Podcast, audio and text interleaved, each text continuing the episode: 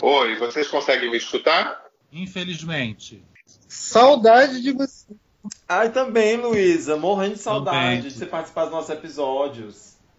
Hipócrita falando que tá com saudade da Luísa. Não, eu não sou hipócrita, não. Mas eu não vou fazer a deselegância da pessoa dizer que tá com saudade de mim e eu dizer que não tô. Todo mundo que diz que tá com saudade de mim, eu digo que tô também, porque eu sou uma gay elegante, eu sou fina.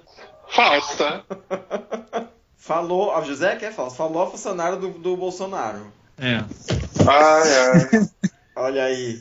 Vamos deixar isso pra lá. Vamos mostrar cultura, vamos mostrar cultura, vamos mostrar cultura. Prestou? Parece que foi ontem, mas era 5 de julho de 2015, quando Bichas Nerds colocou o seu primeiríssimo episódio no ar. De lá pra cá, já se foram quase 5 anos e meio, muitas vontades de desistir e o elenco que vez por outra diz olá e também diz até logo. Hoje estamos subindo nosso episódio de número 100. Com tantos podcasts por aí, talvez 100 programas não pareçam um número tão grande assim. Mas é sempre bom lembrar que quando a gente chegou aqui era quase tudo mato e que o BN nasceu justamente pela falta de representatividade que nós mesmos sentimos que existia entre as pessoas que falavam das coisas que a gente gostava, como cinema, quadrinhos, super-heróis. E mesmo tendo surgido com essa proposta, nós estendemos nossas conversas para falar de sociedade, relacionamentos, preconceito, trabalho, sexo e tudo mais que viesse à nossa cabeça. Entre tantas conversas, a gente fez muitos amigos, trouxe muitos convidados e, claro, nosso elenco fixo não permaneceu o mesmo. Hoje, para matar a saudade, a gente convidou todo mundo que já fez parte do nosso elenco. Roda logo a vinheta, que a mesa do BN hoje está cheia.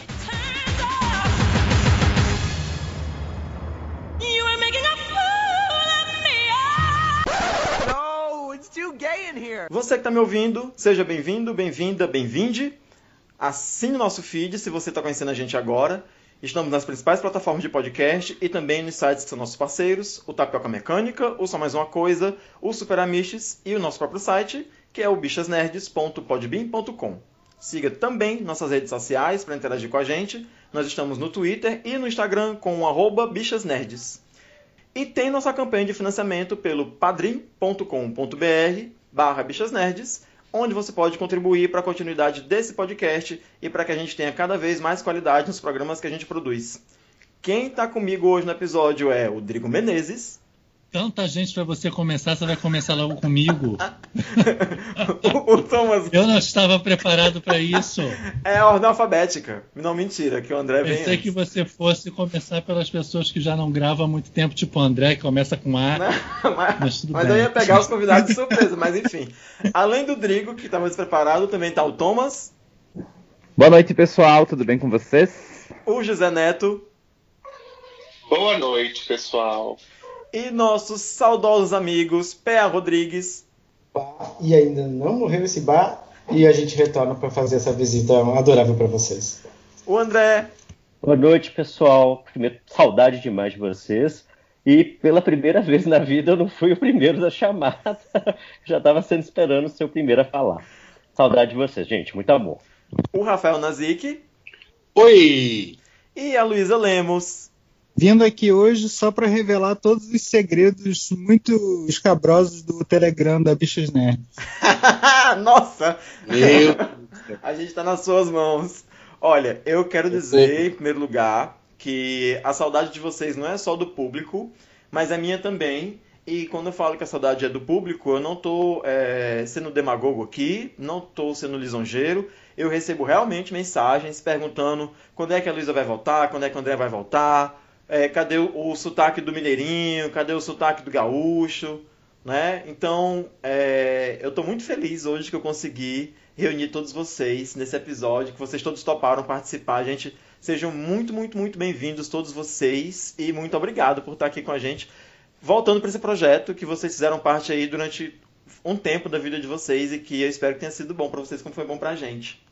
Muito bom, gente. Ainda mais com. Tem que ter diversidade e representatividade, né? De Minas ao Rio Grande, ao Rio de Janeiro.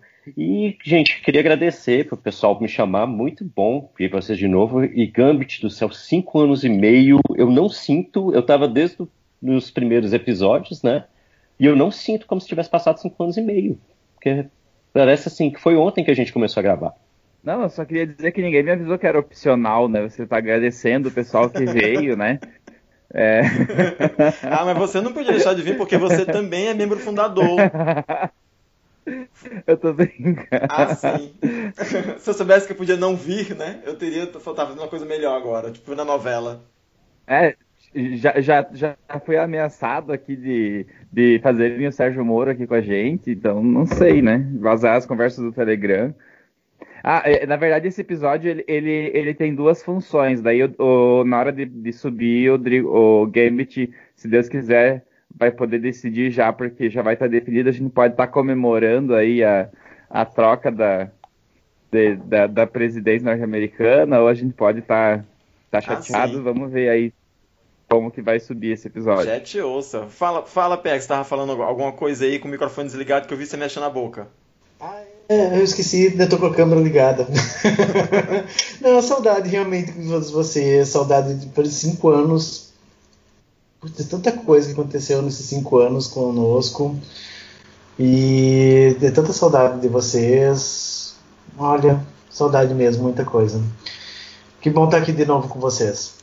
Olha, eu vou pedir pro Rafael se manifestar agora e vou deixar a Luísa por último, porque ela fez essa ameaça pra gente e eu quero ver o que, o que ela tem de segredo pra contar. Porque, gente, se vocês fizessem parte do chat do Telegram, do Bichas Nerd, você não tem noção da quantidade de coisa horrenda que a gente mostra naquele chat, que a gente fala naquele. Nós seríamos cancelados totalmente e a- a- o corpo da gente ia estar aí solto pelo mundo. É, mas o Nazik tá até. Como se já não tivesse, né? É. Como, Como se já não assim? É. tivesse. Eu não Ninguém tô entendendo. É. Coisas horrendas. Gente, uma das coisas mais Não, fáceis não vou falar, não, pode deixar. Não vou falar mais. Uma das Até coisas mais porque eu também fáceis me de se comprometo se eu falar. Gente, olha só. Uma das coisas mais fáceis de se encontrar na internet é nude do Gambit. É Tá verdade. bom? Você nem precisa fazer muita força pra procurar. Não, é capaz de você nem procurar, já aparecer pra você. Fala, Nazik, o que você ia dizer? Eu queria saber se é direcionado a alguma pessoa, já que esse episódio já começou com ataques pessoais, né, contra a minha pessoa, eu queria saber se, se isso é mais uma alfinetada que eu tô levando aqui. Não, meu querido, claro que não. Você acha que ia ficar dando cutucadas em você? Inclusive, inclusive eu vou fazer uma coisa aqui. Como assim, gente? Mas enfim, eu queria saber, eu, queria, eu tenho uma teoria, sabe que acho que tem gente que é, sumiu assim no tempo e aí podcast, de repente foi aquela coisa mais silenciosa, né? Que vai que descobriram a cura gay e algumas das pessoas não estavam mais se identificando com o negócio do podcast, assim. Então eu queria saber se tem algum ex-gay aqui que voltou hoje só pra dar um alô. Pronto, fica a pergunta no ar. Tem algum ex-gay aqui?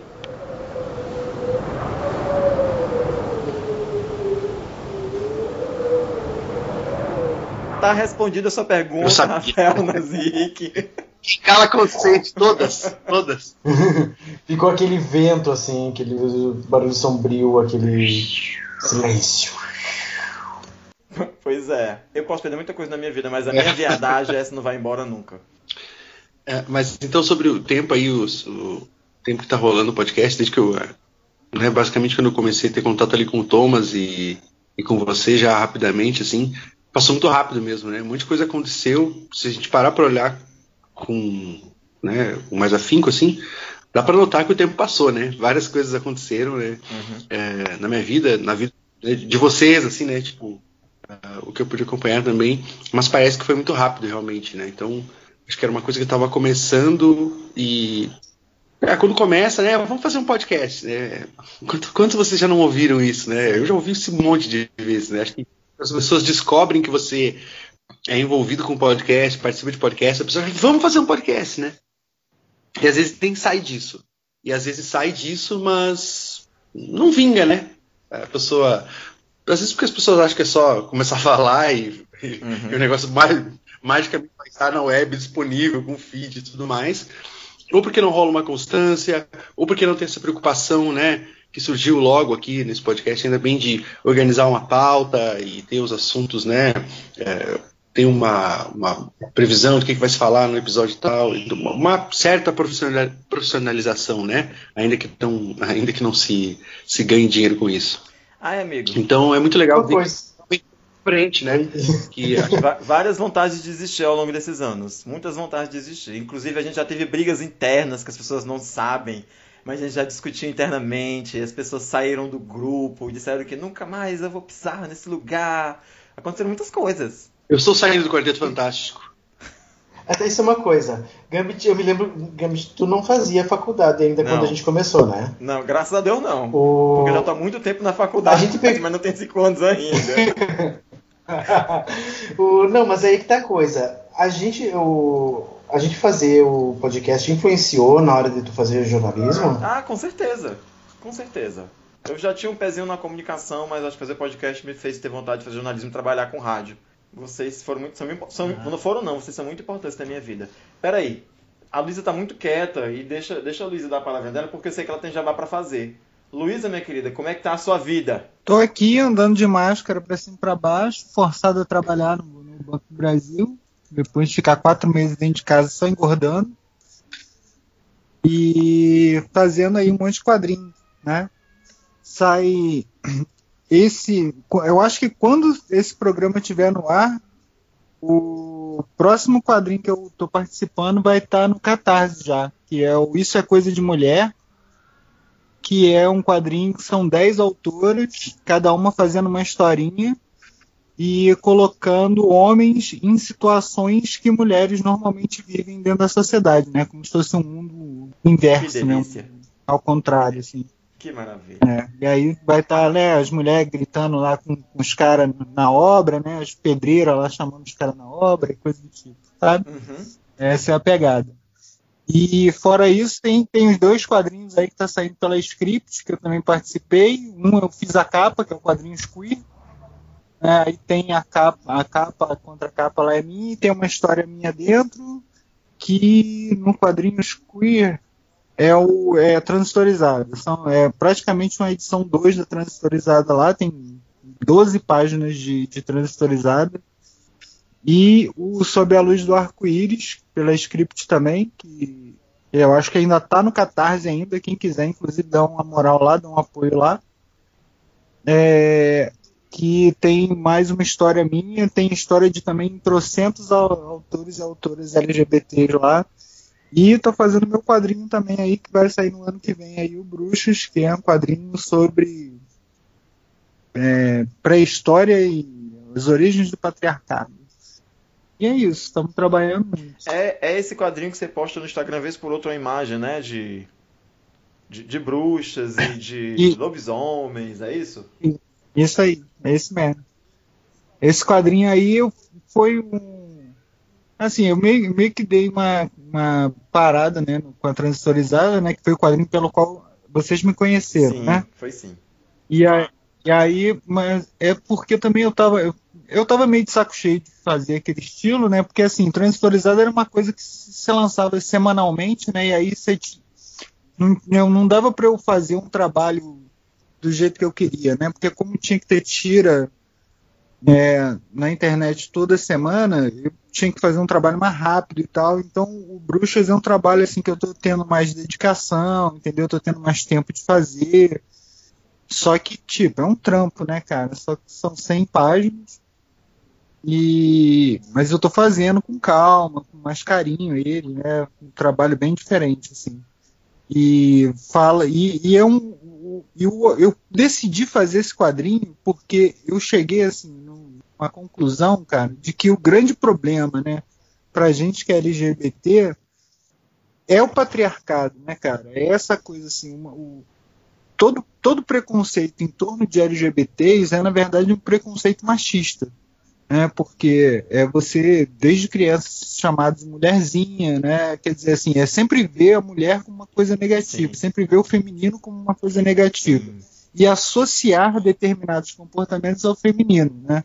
Que assim, ver um homem gay e dizer, ah, esse cara não é um homem, ele é uma mulher, e portanto, se é uma mulher, é uma coisa inferior e merece ser vilipendiado, que merece ser né, maltratado. Então, assim, então esse quadrinho, ele, ele, a, a minha ideia foi mostrar como né, a coisa do machismo, do patriarcado, é um troço literalmente pré-histórico entendeu? Assim, é um troço que surgiu quando surgiu a propriedade. Né? E quando surgiu a propriedade, você tinha uma necessidade de transferir aquela pro- propriedade para sua própria ge- próxima geração. E para transferir para a próxima geração, você tem que ter certeza de quem era o seu filho. Então, a partir do momento que, você, que surge propriedade, surge também a propriedade sobre a mulher. Né? E, ao mesmo tempo, estou envolto, envolto aí agora num, num despertar místico meu, assim, também, né? Coisas mais espirituais, estou dando uma guaribada aqui na minha vida espiritual e resolvi juntar as duas coisas e falar sobre os primórdios das mulheres que foram chamadas de bruxas também. Né? São essas mulheres justamente que se rebelaram contra esse patriarcado, que voltaram a viver na floresta e do momento que voltaram a viver na floresta passaram a re- é, redescobrir todo aquele conhecimento fitoterápico de relação com os animais, com a natureza. E para que essas mulheres não servissem como exemplo para as outras, elas passaram a ser também maltratadas, também xingadas, né, por esse, por essa sociedade que queria que essas mulheres fossem submissas, né. Então, assim, quadrinho é todo em torno dessa, dessas coisas aí. É isso. Luísa, Fala. eu queria só para emendar um assunto, eu queria perguntar assim, se sendo, né, eh, bem direto, quando você fala de ah, né, nas questões das bruxas, eh, essa coisa de fugir do patriarcado e não querer ser submissa é basicamente tipo as mulheres tiveram que sair da sociedade porque basicamente as mulheres não queriam casar, né? Porque casar era, é era basicamente isso, né? Ser submissa e estar sujeita ali, né? Às vontades, né? A servir um homem, basicamente. Não sei se entra um outro, ah, um outro, algum outro ponto, sim, né? Importante no meio, mas é basicamente se vê isso, né? Porque acho que principalmente tempos atrás era, né? Se você é mulher, você tem que casar, né? Tipo, aquele papo todo isso, se escuta falar, né? Para mulher que a mulher só é mulher quando ela tem filho e tal.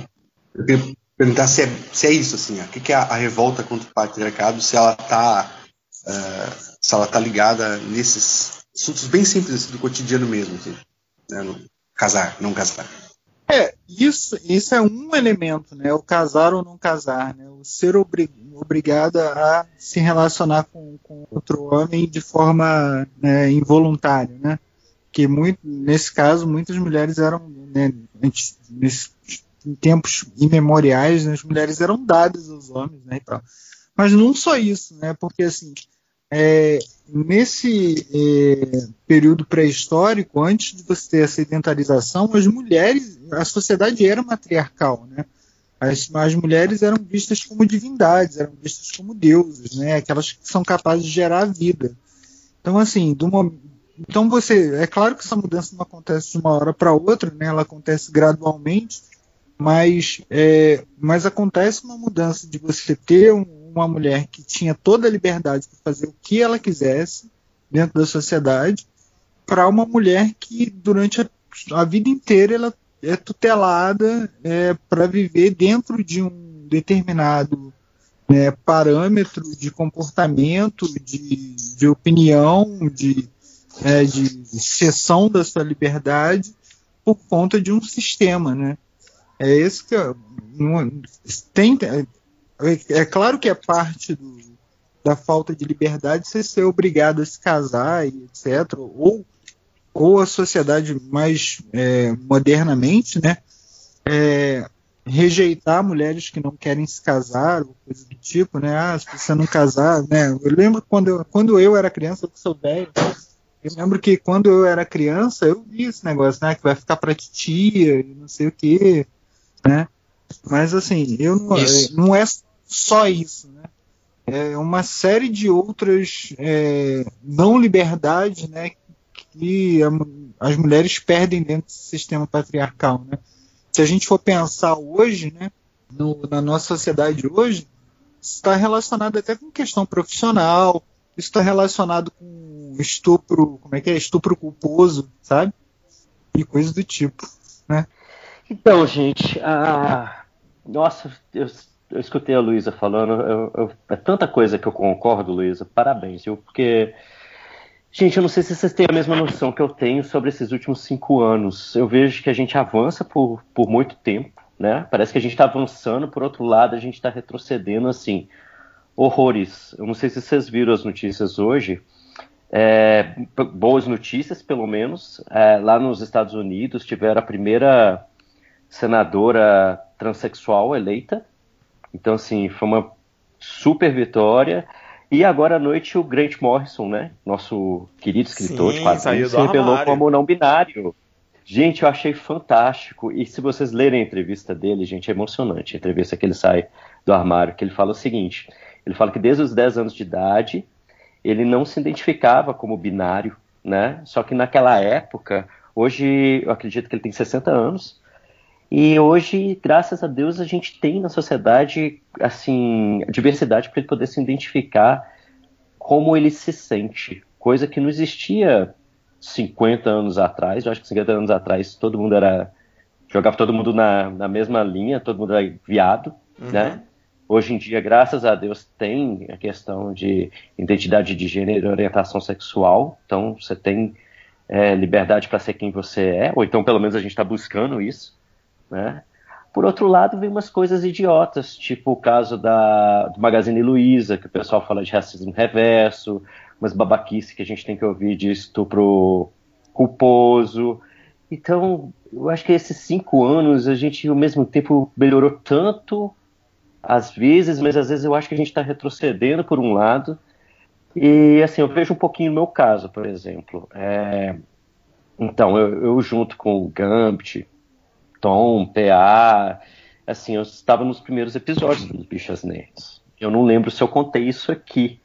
É, eu parei de gravar não por causa que teve algum algumas coisas dos bastidores que eu quero saber o que, que aconteceu nesse no Telegram Gate, né? Tipo Watergate. Quero, ver todos os boots que eu perdi nesses últimos cinco anos também. Mas assim, por exemplo, cinco anos atrás eu sofri um caso terrível de homofobia no trabalho. Eu não me lembro se eu, se eu contei aqui no, no Bichas Nerd. Só que na época foi muito difícil para mim. Só resumindo a história, eu tinha um, trabalhava muito, trabalhava cerca de 12 horas por dia, tinha um cargo lá de chefia onde eu trabalho, né? Tentava fazer meu melhor e eu sofri um caso de homofobia por disputa interna dentro do trabalho. O pessoal criou um perfil fake no Facebook, é, mandando mensagens para uma colega minha que é muito amiga minha, ameaçando ela por coisas, de- por disputa de trabalho e falando assim, olha, é, você acha que o André vai te ajudar? Porque o André, ele, ele é, é homossexual e não sei o que, não sei o que, não sei o que, e que ele tal. E foi uma situação engraçada. Eu estava com o meu namorado, que inclusive eu comecei a namorar ele na mesma época que começamos a gravar o Bichas Net. Tô com ele até hoje, pessoal. Então, um Olha relacionamento duradouro. Já deu união estável já há cinco, Cinco anos. anos. A mesma idade do, do, do podcast. Muito bem, casadíssima. E eu aqui pensando que você tava solteiro. Gente, Nada, Gambit foi na mesma época que eu comecei a gravar, então foi aquela loucura, no início de namoro, trabalhando 12 horas e gravando. Aí eu sofri esse episódio de, de homofobia interna, que foi virou caso de polícia. É, igual falei, eu, pra vocês terem ideia, eu estava num show aqui é, em BH, e aí eu estava com ele, a gente foi num show público, né? E a gente só estava dois caras sentados na plateia, mais nada. E aí uma colega de trabalho me viu, veio mexer comigo, e eu sei que foi por causa disso que espalhou o boato lá no, no meu trabalho, né? Que eu só fiquei sabendo depois, porque por ódio ou vingancinha, porque não, não basta você ser um bom profissional. A gente que é LGBT, assim como as mulheres ou as pessoas pretas, a gente precisa ser o dobro de profissional, porque qualquer coisa de errado vem um preconceito em cima, tá vendo? Errou, tinha que ser viado, tinha que ser viado. E fizeram um perfil fake no Facebook para atacar uma amiga minha e ainda me citando. E essa amiga foi me mostrar e foi uma situação que, assim, gente, meu mundo desabou. Porque é muito difícil você achar que você. Eu acho que o pior preconceito é o preconceito velado. Eu prefiro mil vezes ter uma pessoa que chega na minha cara e fala comigo que é homofóbico, por exemplo, do que ter pessoa que pela minha frente me trata bem e pelas minhas costas quer ver o meu mal. Sim. Porque pelo menos a pessoa que está na sua frente, você pode se defender, né? Você conhece aquela pessoa, Você sabe que ela é preconceituosa e não gosta de você, e aí você pode medir suas ações com ela, mas quando a pessoa é falsa e te finge que, que não tem problema, mas pelas costas está querendo te derrubar, então é difícil você combater isso. E foi muito engraçado, porque nesse episódio eu cheguei a chamar algumas pessoas que eu tinha suspeita, que eu não podia nem acusar, porque eu não tinha provas. Chamei numa sala, tive que mostrar a tal da mensagem homofóbica que minha colega recebeu, né? Que, que é não contra minha colega, mas me citando. E assim, gente, foi terror, porque eu sou uma pessoa tão da paz que até para eu levar a voz eu fico, eu tenho dificuldade. E levei todos para delegacia, sabe? Assim, to, todos não. Levei, chamei três pessoas, duas foram para delegacia comigo de crimes digitais, mas infelizmente o senhor Facebook ele não te dá protege pessoas de cyberbullying. Então, da mesma forma que tem esse tanto de discurso de ódio que a gente vê nas redes hoje em dia, é muito por causa da permissividade de Facebook e, e outras redes sociais. Então aconteceu, eu lembro exatamente, gente, foi nessa época que a gente a gente estava fazendo algumas gravações. Eu lembro que eu tinha desabafado com os meninos na época, mas eu acho que eu desabafei até é, offline, né? Não foi durante a gravação. E estou fazendo aqui revelações depois de cinco anos. Mas assim, muita, boa, muita coisa boa aconteceu também, né? Igual eu falei, meu namoro tá agora cinco anos e meio, eu acho que foi justamente na época do podcast. E outra vantagem também é, assim, eu era assumido para as pessoas mais próximas, sabe? Para as pessoas que eu tinha, que importavam para mim, na verdade. E hoje eu já assumi para alguns parentes também que não eram tão próximos e graças a Deus só tive reação boa. Então, assim, a gente, por mais que a gente esteja vivendo nessa época Sombria. de Bolsonaro, é, que a gente vive esse discurso de ódio com esses absurdos que a gente vê, parece que todos os as pessoas machistas, homofóbicas e racistas saíram do armário nos últimos anos. Mas tem coisas boas acontecendo também, né? Então, para mim, eu tive minha fase, estava numa fase meio difícil. Hoje, graças a Deus, estou bem. E é isso, pessoal. Assim, mesmo quando a gente vê uma notícia, para cada notícia que é ruim que a gente vê de estupro culposo, vem alguma notícia boa, como a primeira senadora transexual eleita nos Estados Unidos, que saiu hoje, né? Ô André, Então, assim, eu eu fico muito sentido que tenha acontecido tudo isso com você. Eu lembro que você já tinha comentado com a gente que tinha sofrido um caso de homofobia no trabalho, mas eu não lembro de você ter comentado que tinha ido tão longe com o caso da delegacia e tudo mais. É, Foi. Alexandre, meu esposo, também sofreu um caso de homofobia no trabalho, que eu já devo ter contado aqui nos outros episódios, mas enfim, tudo se resolveu. É, sobre o que você está falando, tem uma coisa que o Thomas sempre fala aqui que eu acho bacana, que é quando a gente, historicamente, né, quando a gente tem vem uma onda, sempre vem a contra-onda, né? O Thomas falou isso várias vezes aqui. Então, como a gente vinha nessa onda mais progressista, né, de, maior, de é, é, aparentemente maior aceitação das causas femininas, negras, LGBT, né? Aí sempre vem a contra-onda, né? E vem a galera com, a- com as máximas do no meu tempo não tinha isso, antes era melhor, e etc e tal. Vou até pedir pro Thomas explicar mais, porque ele tá tão caladinho hoje. E hoje a gente tem muita gente. Gente, vocês hoje estão muito educadas. Eu sei que hoje a mesa tá cheia, tem muita gente aqui. Mas se manifestem pra eu não ficar chamando vocês o tempo todo. Metam o bedelho. Ah, Não, ah, eu tava é, aqui, eu- eu, eu, eu tô- levantei a mãozinha. É, né? Agora eu tô todo mundo gostando- fala ao eu- mesmo tempo. Eu tô, gos- eu tô É. gostando do que está sendo dito, então não quis interromper, só isso. É. Aí eu pensei assim, eu não sabia que agora no Skype tem, que a gente tem o coisinha de levantar a mão. Aí eu levantei É, a onde é mão. que tem É, essa não mão? apareceu pra mim, PA. Ah, já eu achei, ó. eu tenho a mãe, eu tenho a mãozinha aqui também. 10 anos. É, o Rodrigo levantou a mão, ó. Gente, eu não recebi essa notificação que não Na verdade, eu tô gostando. tentar- Eu tô gostando de ver você igual a Abby. Tentando Você dar- tá igual a Abby. Tá falando, e agora, fulano? Vem, fulano, É, fala um Tá, pouquinho. o, o meu safado, a Hebe. Eu sou muito Hébia. Hébia Camarga. Tentando dar sequência, é, só queria fazer um comentáriozinho sobre isso que, o, que vocês estavam falando e que o André tá falando, que era justamente. Eu acho que quando tem essa contra-onda aí, né, que o Gambit falou agora, é porque essas coisas estão sendo conquistadas, né? Porque acho que quando a gente ganha uma coisa de mão beijada, é muito fácil ela ser tirada da gente. É, Sim, eu me lembro acho que.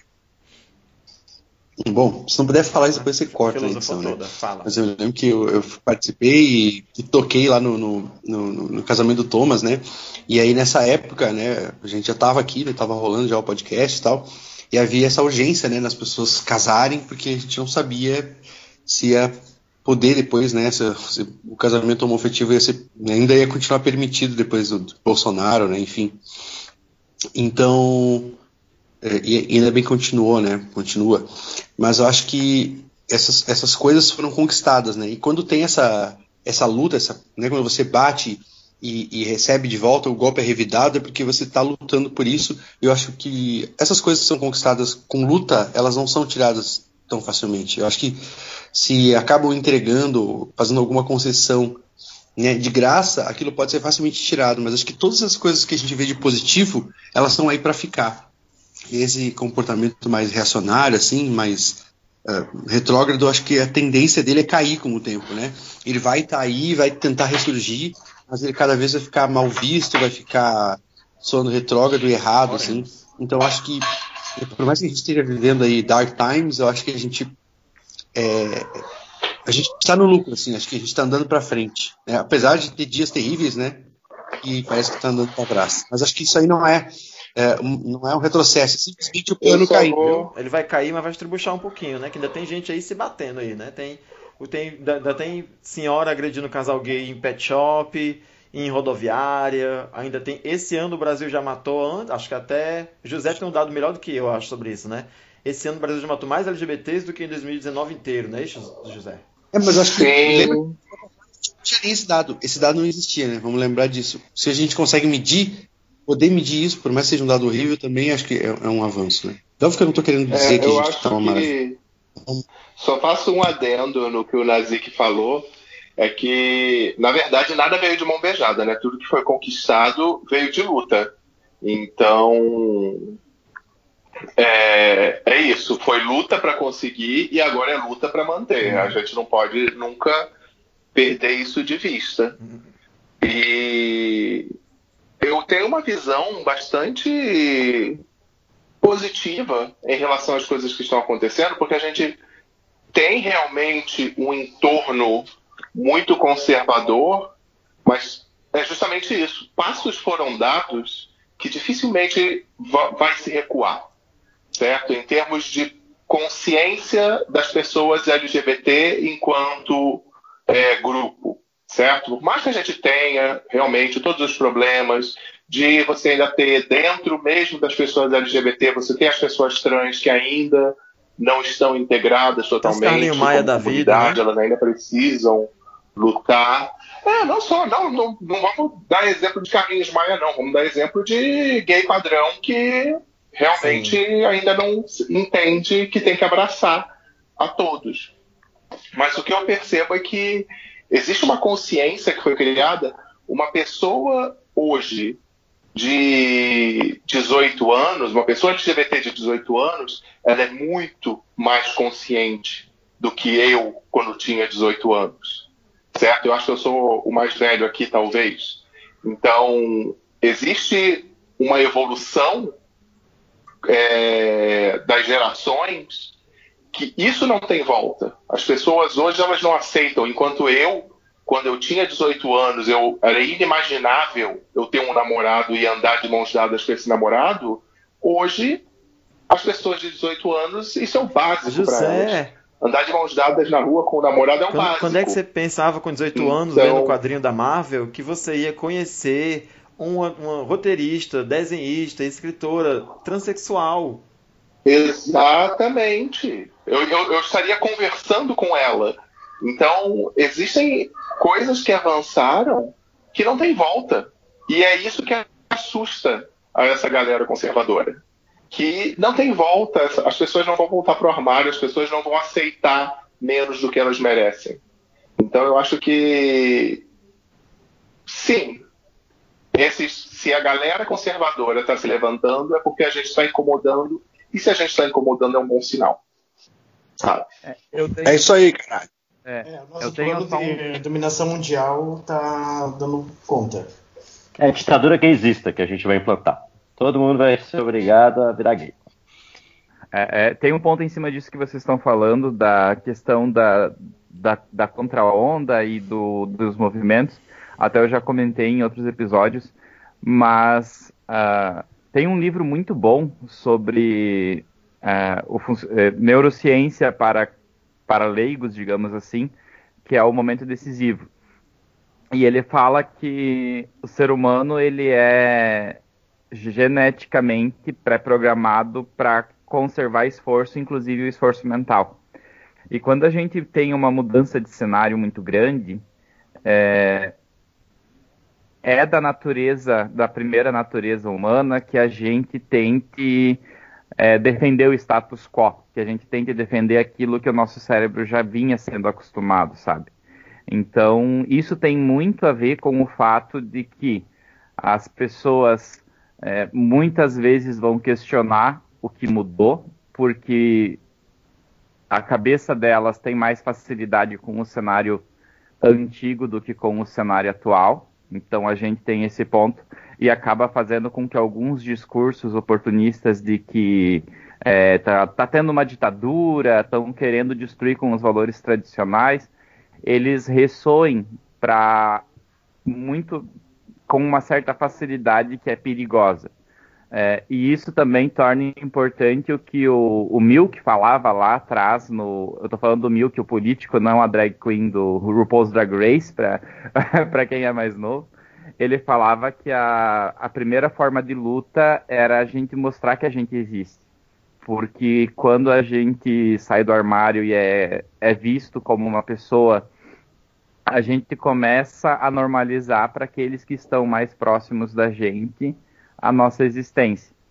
Uh, então, por mais que a gente faça, por exemplo, esse, esse podcast aqui para falar sobre trivialidades e, e esse ano em específico para tentar aliviar um pouco as nossas conversas e ser um espaço aqui de, de descanso para a cabeça, uh, o fato da gente estar tá pondo a nossa cara no sol e, e, e falando sobre a, a nossa existência faz com que a gente esteja lutando. O fato de que aquele menino de 18 anos é, caminhe de mão dadas com o namorado dele também é uma forma que ele está lutando, né? Então, é, é no dia a dia que a gente acaba construindo essa mudança e a gente acaba influenciando uma sociedade melhor para a gente mesmo.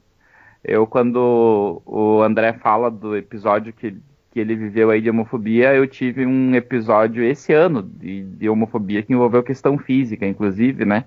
É, não, não vou entrar em detalhes aqui porque, ah, diferente do Thomas de, de sete anos atrás, que quando passou por um episódio praticamente igual, eu não tive a coragem de fazer a situação ir para frente, e dessa vez ela tá indo, né? Então, a gente está ocupando espaço, falando sobre os nossos direitos, falando sobre é, o respeito que a gente precisa receber e também que a gente precisa ter com os nossos colegas da sigla e com outras minorias de lutas que tenha, também são importantes, faz com que a gente tenha a consciência necessária e a postura necessária para defender essa, que essa mudança ela vai continuar e que ela vai ser a nova realidade é, das próximas gerações e, e do nosso envelhecimento enquanto sociedade, né? Eu concordo plenamente com o que o Thomas falou. Eu queria aproveitar e dar uma dica de um seriado. Não sei se, se foi falado em algum episódio anterior, tá? Peço desculpas. Tem um seriado que chama Visible Out in the Television. É um seriado de cinco episódios, salvo me engano, é da Apple TV e fala muito, conta como que era a história, é um seriado americano, né? Então conta como que a televisão americana retratava os LGBT desde o início. Pegava desde a época até do cinema mudo e passando pela televisão. Hoje, como temos seriados com representatividade, e assim, essa questão, gente, só um adendo, eu concordo plenamente. Eu vou dar um exemplo do André de 18 anos. O André de 18 anos, eu não conhecia nenhuma pessoa LGBT. Eu não tinha contato. Naquela época, eu também sou, sou mais velho, então não tinha internet aos 18 anos. E eu moro numa capital. Nós somos toda velha, velhos. Eu não conhecia André. nenhum LGBT. Todos aqui são velhos. É? A mais nova é a ah, Luísa. então tá bom.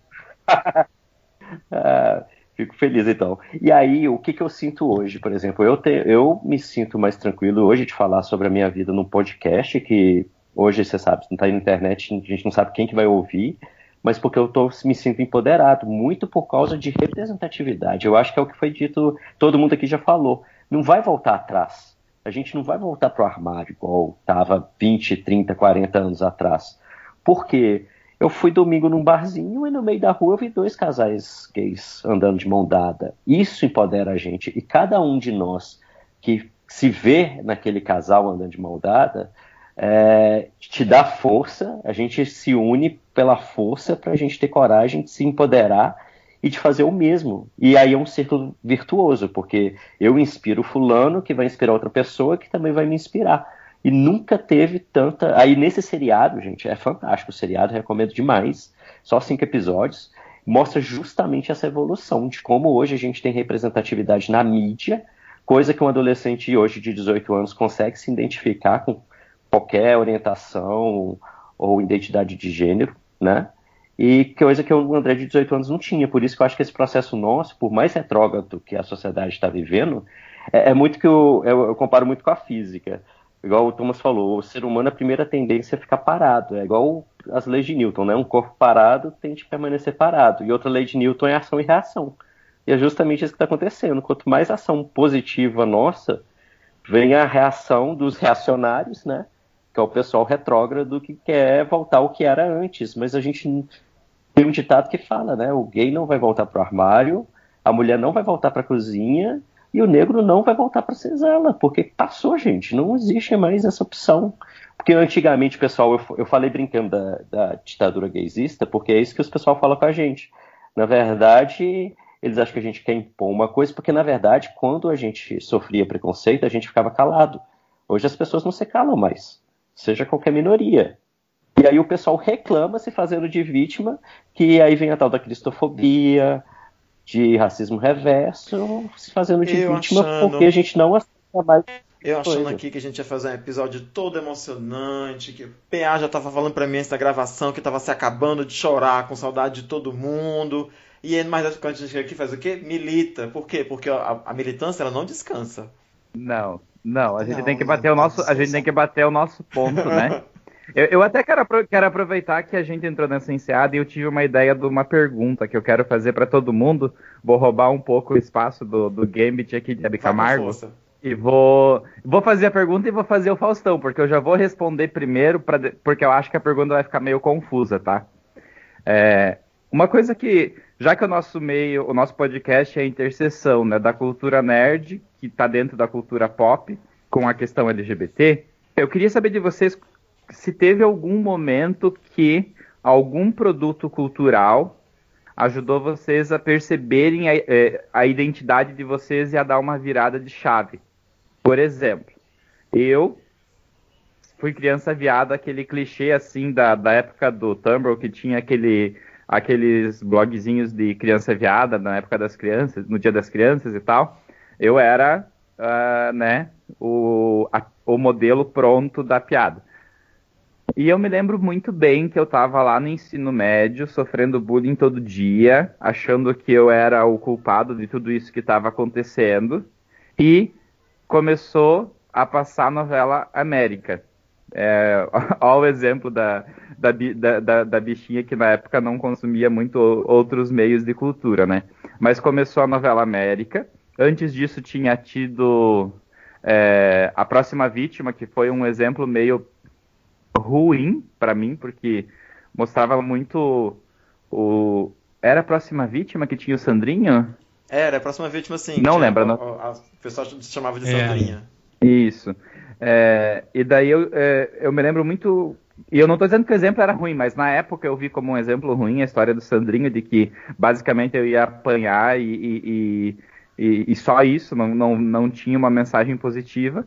E daí tinha o personagem do Bruno Gagliasso em América, que eu pensei, nossa, é, dá pra você namorar, dá pra você se entender com a tua família, tem uma esperança aqui e de que isso que eu sou não é tão errado quanto me fizeram acreditar até aqui, né? E eu queria saber se vocês também tiveram algum produto cultural aí que ajudou vocês a terem esse estalo e dar essa virada de Eu chave. vou pedir pro Drigo responder primeiro, porque eu não escuto a voz dele há ma- há mais de uma hora. Porque eu estou Aí ele responde só. deixando as pessoas não, não teve. falarem. É, sei lá. Diga, tá passando roupa. sei. Deve tá. Você tá me ouvindo? Sim, a gente tá te Tá me ouvindo ouvindo. bem? Ah, tá. Não, eu fiquei pensando enquanto o Thomas falava e respondia a sua própria pergunta. é, Faustão, Fausto tempo- Silva, ô louco meu! é, levando muito tempo com a resposta. É, não lembro. Assim, provavelmente foi algum filme, sei lá, alguma coisa que eu vi no cinema, algum filme europeu, indie, de cinema cabeça, cult, que eu devo ter visto lá, sei lá, Ai, quando eu estava na época da faculdade e eu podia ir pro cinema com o troco do dinheiro da Xerox. É, Não foi, a, não lembro foi de- a, má, a má educação, talvez? Não, não é dessa época. Não, mas a má educação é muito, muito recente. com A do educação a foi do ontem. Drigo, é.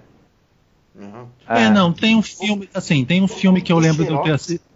É, para, gente. Já, antigamente dava pra ir no cinema com troco da Xerox, Para, na pa- verdade. parem que- parem, Cinema é, o era Rodrigo tá falando. baratinho. xe- A gente sabe que o Rodrigo tá falando Xerox, mas ele quer dizer mimeógrafo, né? Mas tudo Sim. bem. Não, provavelmente É, foi quando o Drigo tinha 18 anos ele assistiu Su- Super Xuxa contra o Baixo Astral, não foi isso? Foi, foi exatamente, no cinema. Mas tem um. Tem um filme que eu lembro de ter visto, um dos primeiros filmes com temática gay que eu lembro de ter visto foi o Beijo Hollywoodiano de Billy. E eu acho que foi o, o primeiro filme assim que que é de 1998, é um filme de 1998. Já estava na faculdade, entrei no- eu entrei em 97. É, eu acho que foi esse filme sim. Que assim, que conta a história de um garoto americano, né, que vivia numa cidade do interior dos Estados Unidos, enfim. E aí ele se muda para Los Angeles e ele começa a ter várias, como é que eu vou dizer, várias viagens assim com, com o universo de Hollywood e tal, blá blá blá blá blá blá blá. E o protagonista é um homem gay que está se descobrindo e que está justamente quebrando essa, está fazendo essa passagem, né? Tá deixando de viver num mundo estritamente heterossexual para ter suas experiências homossexuais, né? E aí ele meio que desperta para isso. Acho que deve ter sido assim o primeiro filme assim que eu vi com essa temática eh, já entrando na vida adulta. Né? Vai, José. Só ligar o microfone. Acho que José não tá aqui. ah, pronto, chegou. Me enrolei. Me, me enrolei aqui, desculpem. Tudo bem. É, o que que eu. é, que produto. Então, eu. Eita, talvez eu velha, nem lembra a também- pergunta, meu Deus, nem lembra. O que, que, que é produto? Que pro- No meu tempo,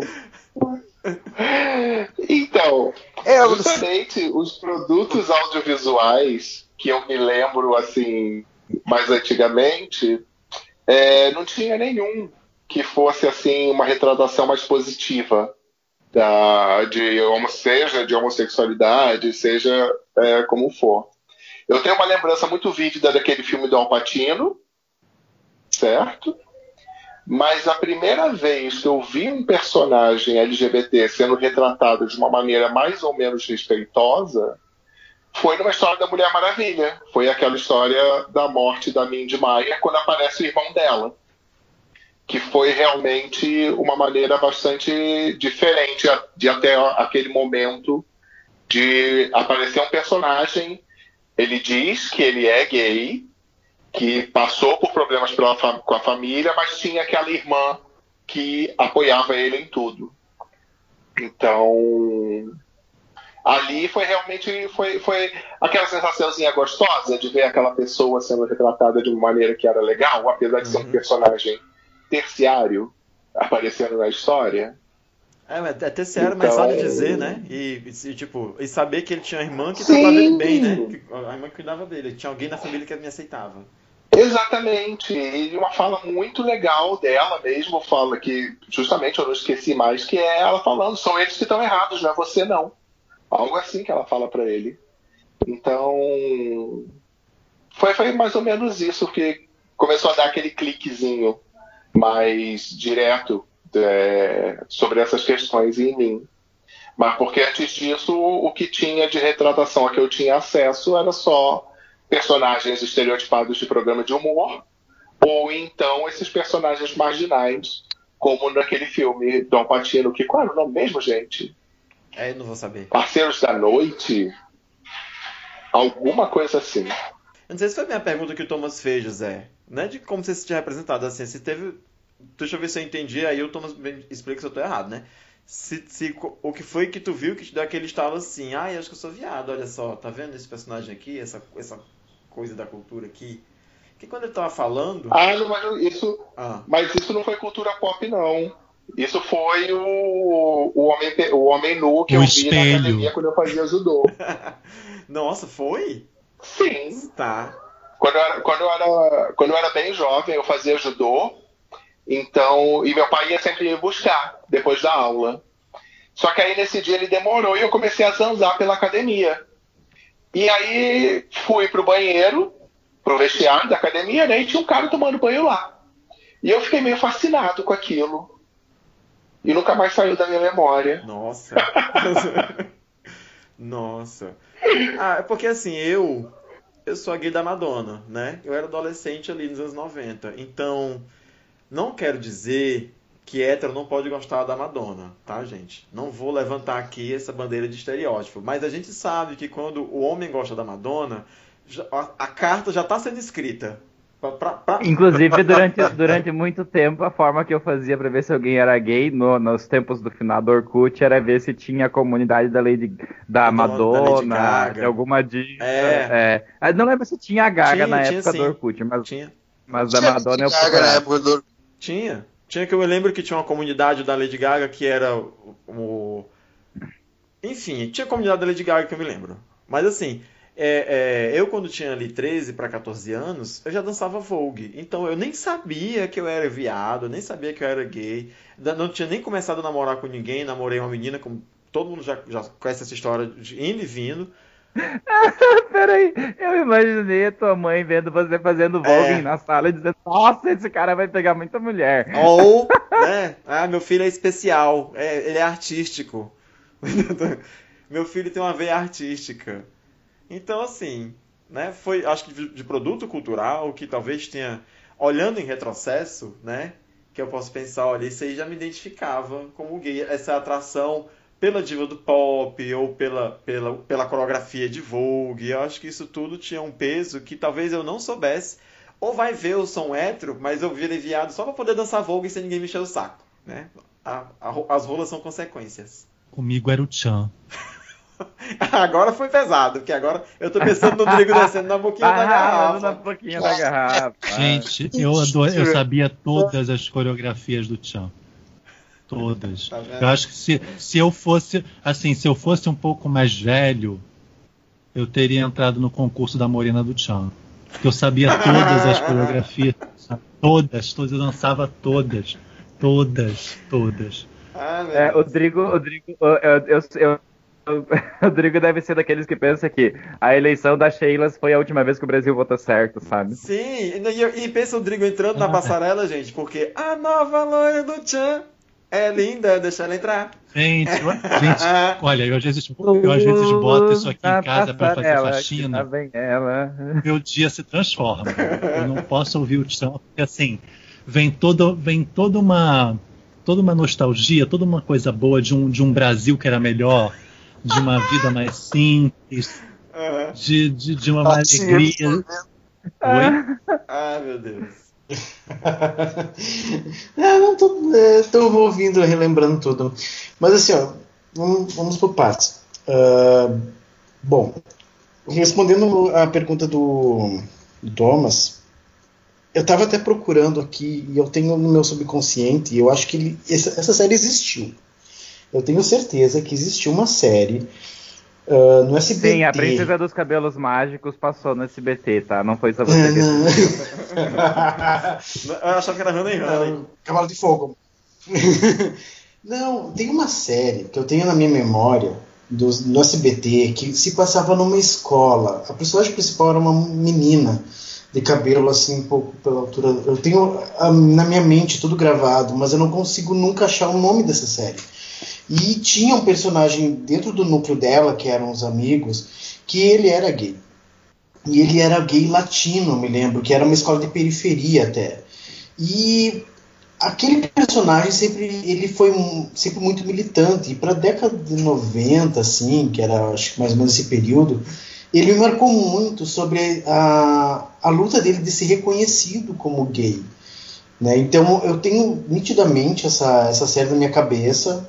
Não foi viagem, acho que não alucinei, tenho quase certeza, mas eu nunca consegui achar essa série. Que ela se passa realmente numa escola, nos anos, nos anos 90. Mas PS assim. tem que ser muito Até mais que- específico, porque o que tem de série que se passa numa escola é tipo, todas as séries adolescentes se passam em escola. Dependendo de quanto tu estiver falando, tu descreveu o Glee, basicamente, né? É, então, por isso mesmo, ela é pré-Glee. É- Ela é- não é nova, realmente. Glee, pra mim, Glee é anos que já 2000, né? Que aí a gente vai ter o Kurt. Mas o, é, realmente eu, eu tenho nitidamente essa imagem na minha cabeça. Ela até, eu acho, se não me engano, ela não era um musical. E realmente ela era. era- realmente tinha esse personagem gay e latino nessa escola. E ele era colocado. Procura Minha Vida de Cão, se é essa série. Deixa eu ver. Que é uma série dos anos 90, tinha um adolescente latino gay que era. Exato, exato, ela Aqui. mesmo. Essa série tá no documentário que eu assisti, o documentário que eu dei a dica mais cedo, Visible, fala de Uhum. todo. ele Começa, gente, todos os marcos da televisão americana Olha só que coincidência. da, por LGBT fala. Eu não, não, eu não assisti essa série que você tá falando, tá? Nunca vi. Mas o cara que tá na série, o ator, que é O gay também, ah, que também é gay na Ah, vida sim. real, né? E sim. essa série foi mostrada nesse seriado como um dos marcos da, de representatividade LGBT na televisão, porque foi um dos primeiros. E aí eu joguei aqui no IMDB, né? E aí achei o nome dessa série. Cara, eu há muito tempo eu procurava realmente essa série. E esse personagem, ele me marcou agora. muito. Ouvindo agora? Tamo, Luiz, estamos ouvindo sim. E ele Gente, tinha série. Era, tinha o Jared Leto nessa série, né? tinha, ele fazia meio que um par romântico com a. Acho que era Claire Baines o nome dela. Eu gostava muito dessa série. Fez assim, Shakespeare e- apaixonado, alguma coisa assim. Ela é parecida com a Gwyneth Petrol, né? Isso, ela é, fez o Stardust. Isso, isso, isso, isso. Eu sempre confundo Vai- elas. Brancas, né? Aí, esse personagem em si, realmente ele me marcou muito nessa época. Uh, realmente era eu me, me descobrindo também. E ele uh, falando, levantando muito essa questão com relação ao ser gay, ao se vestir da forma que desejava, em ser quem ele realmente era nesse período. assim Então, realmente, ele me deu muito esse estalo do, da chance de poder ser aquilo que se desejava ser independente do que os outros falavam, entendeu? Ele enfrenta, ele realmente ele é um personagem que enfrentava muito as coisas de, de frente com relação a esse período dos anos 90, mais ou menos, início da década de 90. Realmente, muito obrigado, André, por ter me lembrado dessa série. Era uma série Imagina. muito bonita. O PA, só para falar para os ouvintes, eu pesquisei aqui no Google, tem a série Minha Vida de Cão e tem a Minha Vida de Cachorro, para não confundirem, tá? É porque o Google retorna as duas buscas.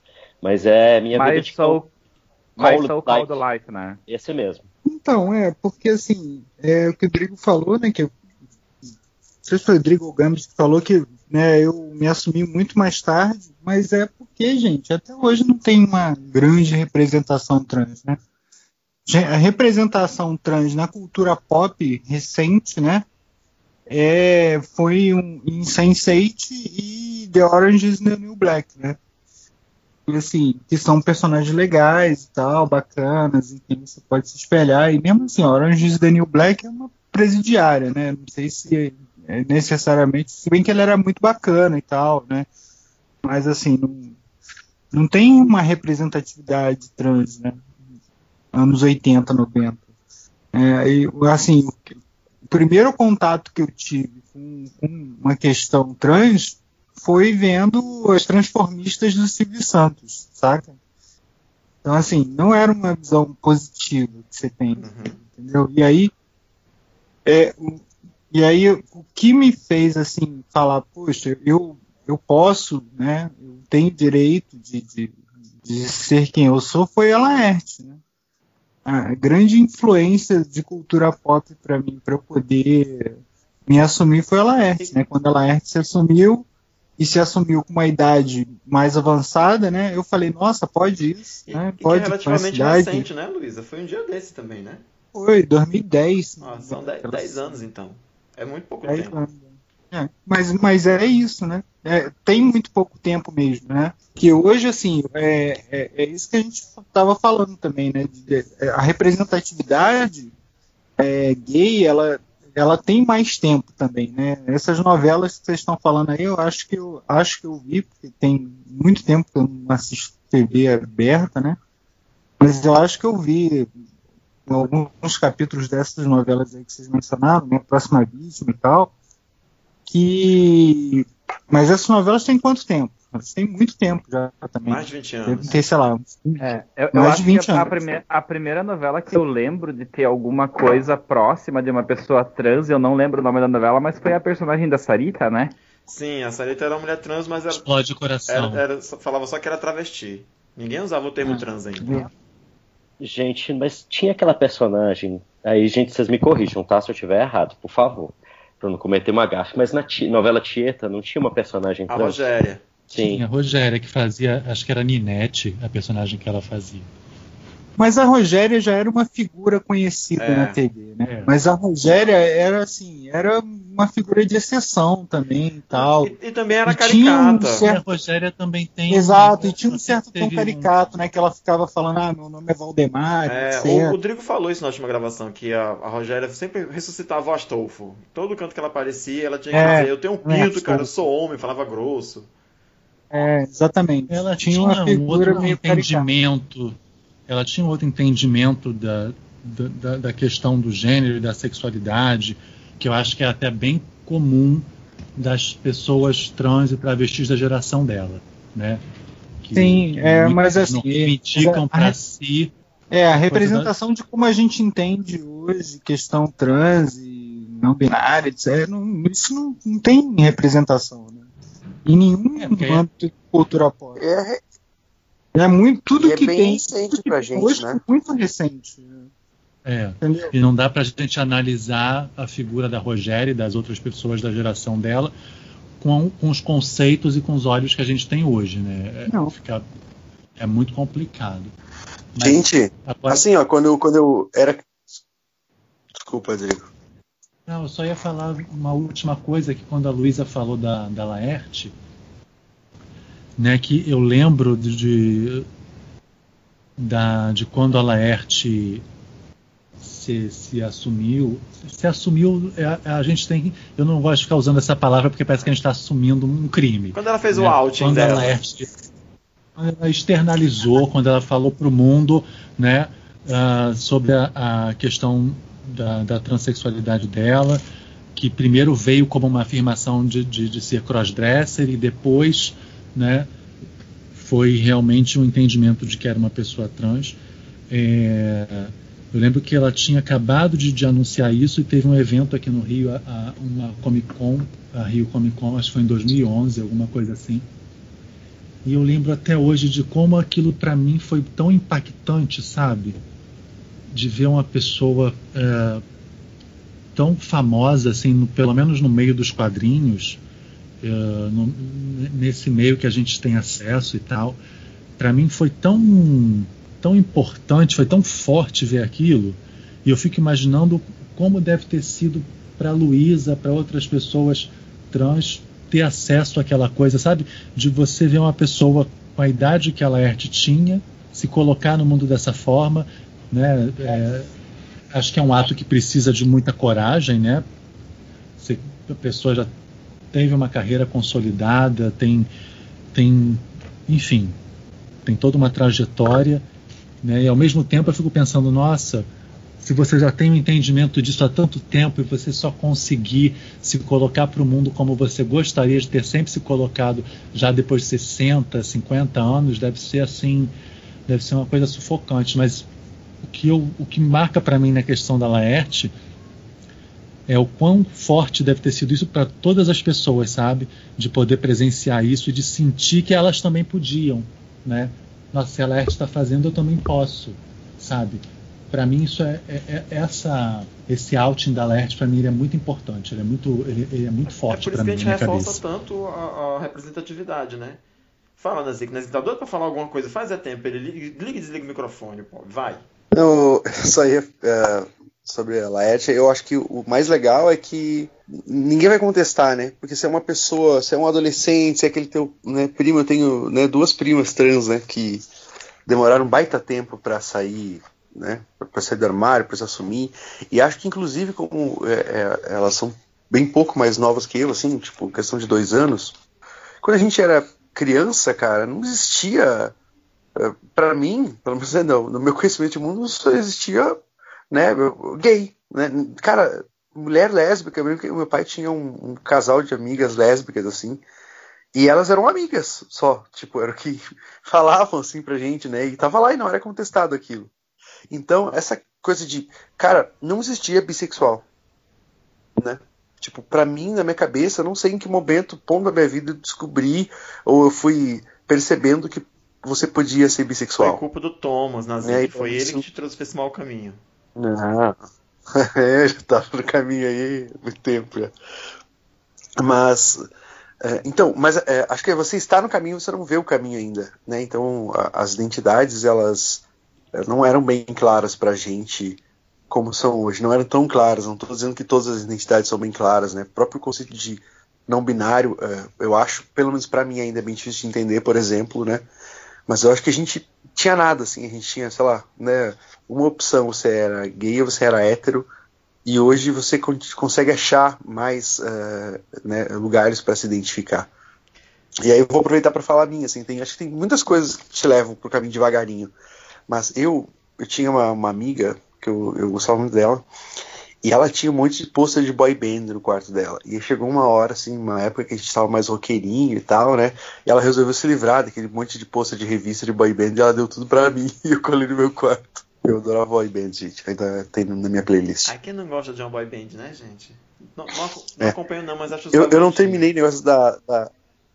Deixa eu só falar. Eu não terminei o negócio da... É... Voltando pra Laerte, é só que acho que a Laerte é uma pessoa que não ia ser, não ia ser contestada, né? Eu, eu, eu, eu voltei lá para a adolescência para dizer isso. Quando é um adolescente, ah, não sabe o que quer, tá passando por uma fase, né? Agora é uma pessoa bem resolvida, uma pessoa, né, respeitada justamente, né, por, né, pela sua intelectualidade, por, né, por saber se expressar, ir lá e dizer, olha, eu sou isso aqui, né? Sou uma pessoa transexual.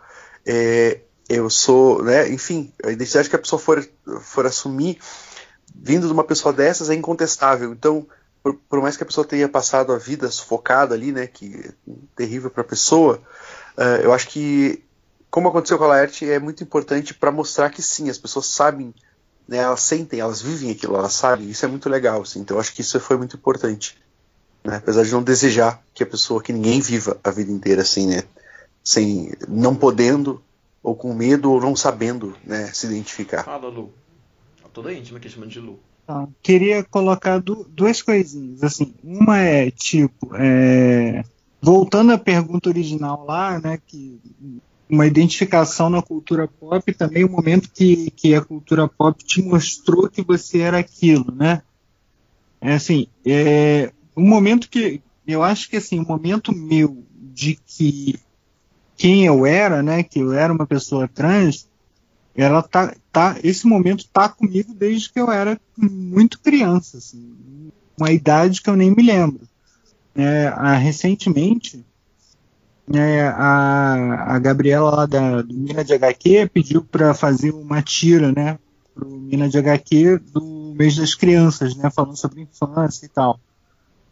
E eu lembro que assim, e aí eu fiz uma tira que é, é nesse estilo da transistorizada, né, que é muito é, é, autonarrativa, né, muito biográfica, que eu botei assim a minha aparência antes da minha transição e a minha aparência depois da transição. E antes da transição, alguém me perguntando assim: ah, qual a primeira memória que você lembra da sua infância? E a primeira memória que eu lembro da minha infância sou eu trancado no quarto da minha irmã, com as roupas da minha irmã me olhando no espelho. E aí a minha mãe bate na porta, eu fico desesperado para trocar de roupa rapidamente e abrir a porta sem ela saber o que eu estava fazendo lá dentro, tá? E eu nem lembro que idade, eu era muito nova, assim. E, e aí eu sempre falava para as pessoas quando elas me perguntavam isso que é, eu não lembro da minha infância. Entendeu? Essa era a minha resposta. Para eu não precisar mentir e contar uma outra história que não fosse essa, entendeu? Uhum. E aí eu acabava mentindo dizendo que não lembrava da minha infância. E aí hoje eu falo, não, olha, minha primeira memória de infância é essa, né? Sou eu no, no quarto da minha irmã, vestindo as roupas da minha irmã e me olhando no espelho. Então, assim, descobrir, me descobrir, eu me descobri muito cedo. Não que eu tivesse um pleno entendimento do que eu tinha descoberto, né? É, mas descobri, eu me descobri muito cedo. E em relação à Laerte, cara, eu acho que um fator fundamental da Laerte para me influenciar é justamente a idade. Entendeu? Porque, assim, na minha cabeça, até determinado ponto da minha vida, eu falava assim: não, você se assume até, sei lá, 18 anos, 20 anos. Depois disso, você não se assume mais. Você aceita a sua vida, assim, e vive enquadrada. Entendeu? E aí, é, quando a Laerte se assume, já, eu acho que ela devia ter mais de 50 anos já quando ela se assumiu, eu falei, poxa, caramba, eu, eu não tenho nem 40, eu posso me assumir também, então. Então, assim, o fator idade nela foi fundamental, assim. E eu acho que, e aí a questão da contestação, ela foi muito contestada, assim. Vi, tem, inclusive, se vocês não viram, eu recomendo, logo no início da transição dela, lá em 2011, 12, ou 2010 mesmo, não sei, que tem um Roda Viva com ela, e nossa, aquele Roda Viva é terrível, assim. É tem colega quadrinista dela falando altas bobagens naquele, naquele Roda Viva. É, nunca é um processo fácil. Por mais que, que eu entenda, ou acho que entendo o que o Nazi quis dizer, né? Que por ela ser já uma pessoa adulta, né? Quando fez esse outing, tenha sido menos complicado do que ser um adolescente ter esse enfrentamento com pai, com mãe, né? Com você não sabe o que você, o que você quer da vida ainda. É, é a né? mesma questão minha, né? Porque eu também me assumi porque eu já estava trabalhando, já tinha já era trabalho concursado e tal, ninguém ia me mandar embora, e etc. Então eu falo, pô, já tinha a lei que a Dilma é, assinou que funcionários de, de empresas privadas, autarquias, empresas públicas e autarquias e tal, poderiam usar o nome social na empresa e tal.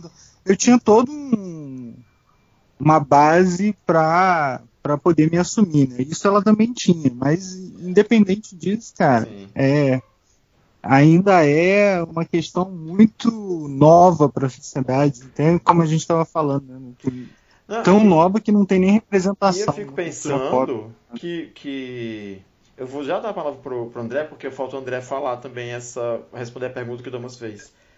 Mas. É porque, é porque assim, a gente precisa fazer esse recorte, porque além de ser uma mulher trans, a Luísa é uma mulher trans lésbica. Então, assim, é um, é um. Meu Deus, é tanta explicação que as pessoas pedem, porque. E a gente que é só gay, né? Aqui que é homem cis, que é gay, a gente já sabe que as pessoas já pedem explicação demais da vida da gente e coisas são da nossa intimidade. Ah, mas quem é que é passivo, quem é que é ativo, né? E esse tipo de coisa. E imagina a Luísa que, que, que saiu do armário como mulher trans e lésbica, né? E a quantidade de perguntas do tipo, mas se era pra ficar com mulher, por que, que você não continuou sendo homem? Sabe? São coisas absurdas que a gente tem que, que, a gente tem que enfrentar. É, e isso era uma grande dificuldade para mim na infância do entendimento pleno de mim, né? Porque ao mesmo tempo que me chamavam de viadinho, né? Porque era um menino afeminado, né? Então era viadinho. Só que eu me chamavam de viadinho, só que eu me amarrava em ficar com as meninas da escola para ficar, né? De passamão, de não sei o que e tal lá, sabe? Então não era. Eu não gostava de menino, eu gostava das meninas. Mas, Uhum. E aí a confusão na minha cabeça. Nossa, eu gosto das meninas, mas eu também gosto de ser menina. Como é que é isso? né? Então, pra mim era super complicado mesmo também. André, você lembra da pergunta que foi feita ainda, André? Ai, gente, minha memória é igual a da Dory do Procurando Nemo, mas eu lembro, o Thomas perguntou qual foi a primeira referência da cultura pop, não foi, Thomas? Que a gente associou a nossa É, que sexualidade. Que te deu um estalo de. Isso. Gente, sou viado. Então, no, no meu caso, não foi muito cultura pop também, não. Acho que foi igual o José. Eu tenho uma nítida, uma vaga lembrança, porque eu era muito pequenininho. Só que eu lembro de eu estar num clube de, de natação aqui, né, na- na- em BH, e fui pro chuveiro tomar banho. Né? Eu tava com meu- meus tios e meus primos. E eu cheguei lá, eu vi um, um homem tomando banho. E aí eu lembro que aquilo ali me deu um estalo. Eu fiquei assim, meio em choque. Só que aquilo eu não sabia o que, que significava, né? Mas assim, eu lembro que a primeira noção de. Eu acho que de saber que eu era uma pessoa com identidade sexual, sabe? Porque quando você é muito pequenininho, você não liga o que, que é. Mas de cultura pop, e assim, eu me identifico muito. Eu tô até usando uma camisa aqui agora dos X-Men, gente. Eu virei leitor de quadrinhos. Na verdade, foi muito engraçado. Eu era jogador de videogame, era o nerd gamer. Aí, quando eu era criança, tinha duas revistas de videogame na banca. Engraçado, porque lembrando disso agora. Uma chamava Ação Games e outra chamava Videogame. E a Ação Games, uma vez, veio com o Super Marvel da Abril no formatinho de brinde na revista. Então não tinha nada de super-heróis. E eu lembro que nesse Super Almanac Marvel tinha uma história dos X-Men. Eu tinha 12 anos. Eu, é, eu tinha 12 anos na época. Gente, foi paixão à primeira vista. Mas eu não sei, não sabia explicar na época por quê, né? Por que que eu gostava tanto de X-Men. Mas X-Men junta aquilo, criança gay com criança nerd. Então, sempre sofrendo bullying. Aí você pega um grupo de super-heróis que eles sofrem bullying justamente porque são diferentes, né?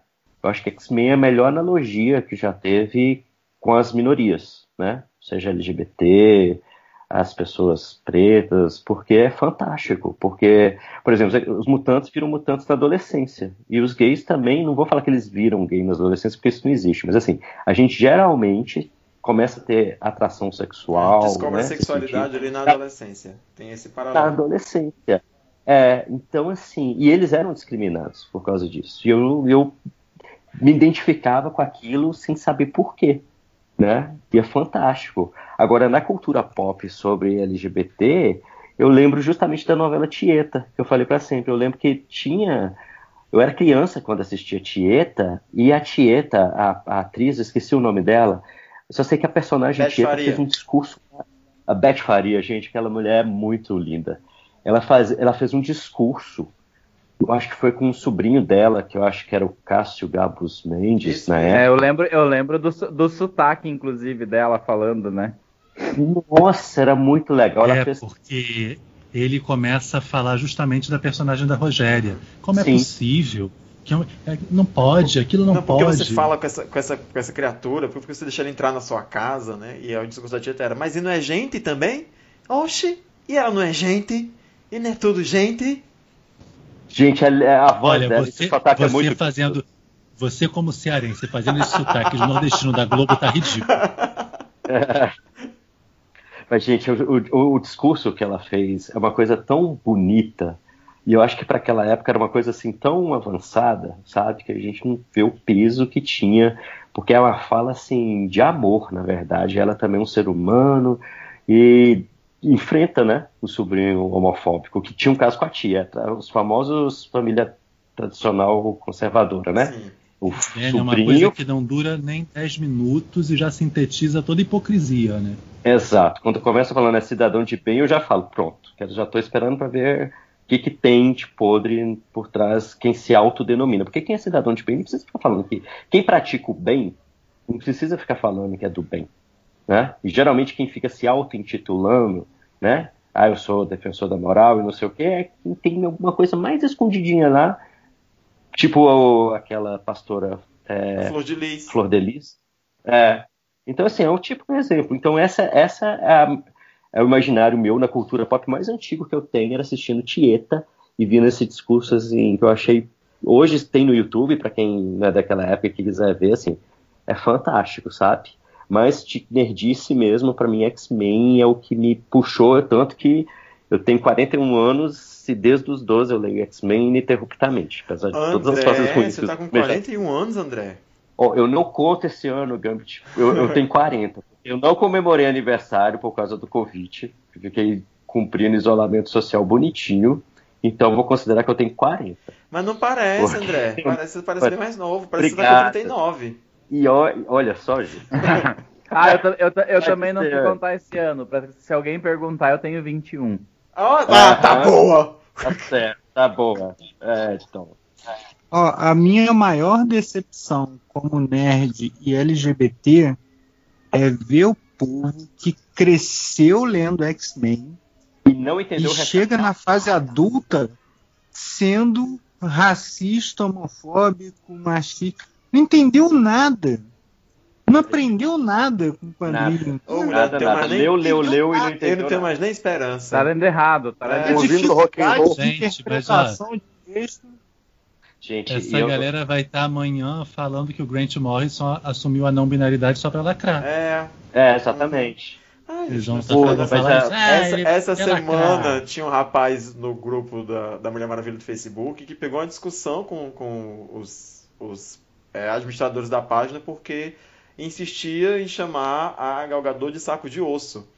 Quer dizer, uma pessoa que é leitor de Mulher Maravilha e faz esse tipo de comentário altamente misógino, né, de, de body, body shaming, Uhum. né, com, com, com a atriz, porque, gente, que- quem é a Mulher Maravilha que esse cara tá lendo? Pelo amor de Deus, sabe? É uma pessoa completamente Sim. perdida no, no, no, no rolê. E, e eu só que. Ah, gente, ó, eu vou contar um processo que eu não vou aguentar, não. Eu tenho um grande amigo meu, assim, que é pessoa que eu conheço há 20 anos. É, então, 20 anos de amizade, a gente perdeu a amizade agora. E ele é, ele é negro, gay, é, classe média baixa ou, e budista. E bolsominion extremo. Então, assim, eu não entendi por quê. Mas eu acho que falta um pouquinho de consciência de classe, né? Amigo, você tá errado, todo errado no mundo. falar pior, porque não faz sentido. Inclusive, ele afastou de todo mundo, porque ele é o único bolsomínio num grupo de amigos gays de 20 anos que ninguém aguentou o, a- o discurso que ele faz, que não dá, gente, não dá. Ele é contra a militância LGBT, ele é contra. Ele é a favor de coisas. Ele é É, contra, deixa ele é contra ele mesmo, né? É, não tem consciência de classe, é uma coisa muito louca. Mas assim, só queria fazer É. um adendo do que o Nazik falou sobre, por exemplo, bissexualidade, essas coisas. Gente, não tem representatividade, a gente reclama, mas a gente ainda está tão atrasado. O, o- por exemplo, na minha época, quando eu era criança, o pessoal achava que bissexual o- sofria duplo preconceito, porque pro hétero ele era um gay enrustido, que não queria assumir, e pro gay também achava. Então ele sofria duplo, pois porque não tinha representatividade. Por exemplo, agora recente, na Marvel, o Hércules e o Marvel Boy formaram um casal. Deve ter É, mas o, na Hé- edição o Hércules passada. é gay há muito tempo, né? Assim como o Deadpool é pan. Sim, eu, mas o Hércules nunca teve um B, um relacionamento com outro cara. Por mais que até a própria mitologia grega, que eu sou fãzaço, ele sempre foi bi, não tinha muita essa representatividade. E a questão de ser pan, coisas absurdas. O Reinaldo Giannichini, não sei se vocês viram, Sim. ele assumiu ser pan Uhum. recentemente e teve um caso que eu, que eu fiquei sabendo por notícia de um jornalista gay do programa da Sônia Abrão que foi tentar explicar o que, que é pansexualidade.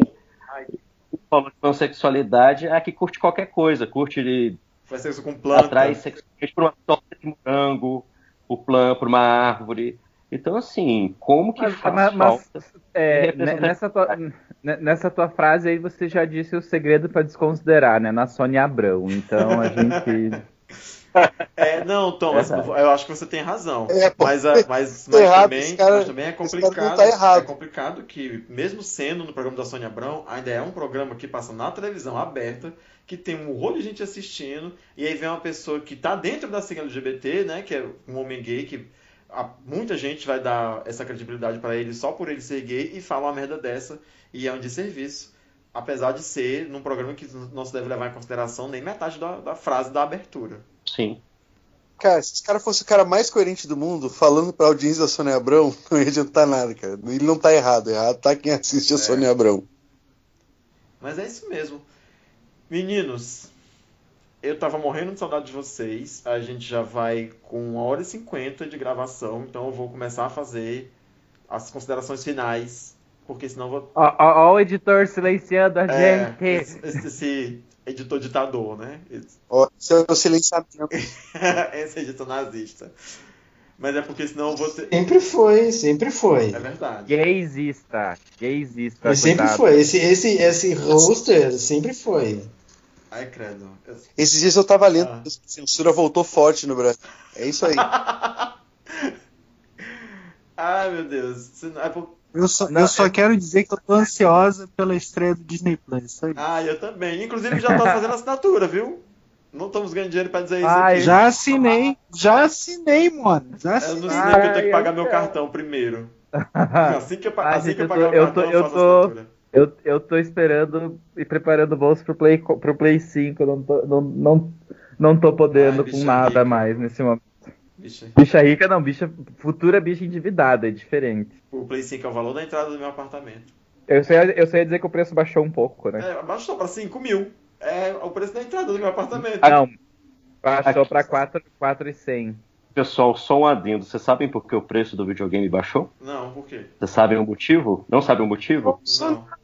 Eu não Sim. vou falar nada que possa parecer que eu tô apoiando o governo, tá? Então eu vou me Não, silenciar. olha só, olha só. O governo, enquanto o preço do arroz está nas alturas, foi lá e deu isenção, baixou o imposto de videogames. Eu achei esquisito, né? Por quê? Né? Aí, gente, é, para não falar que é fake news, é, é o que eu ouvi falar, mas, não, mas tem uma certa razão. Dizem que o filho 04 trabalha com isso. Mas é isso, o 04 é gamer e tal. Sim. faz, É, faz e aí tal, Mas é isso.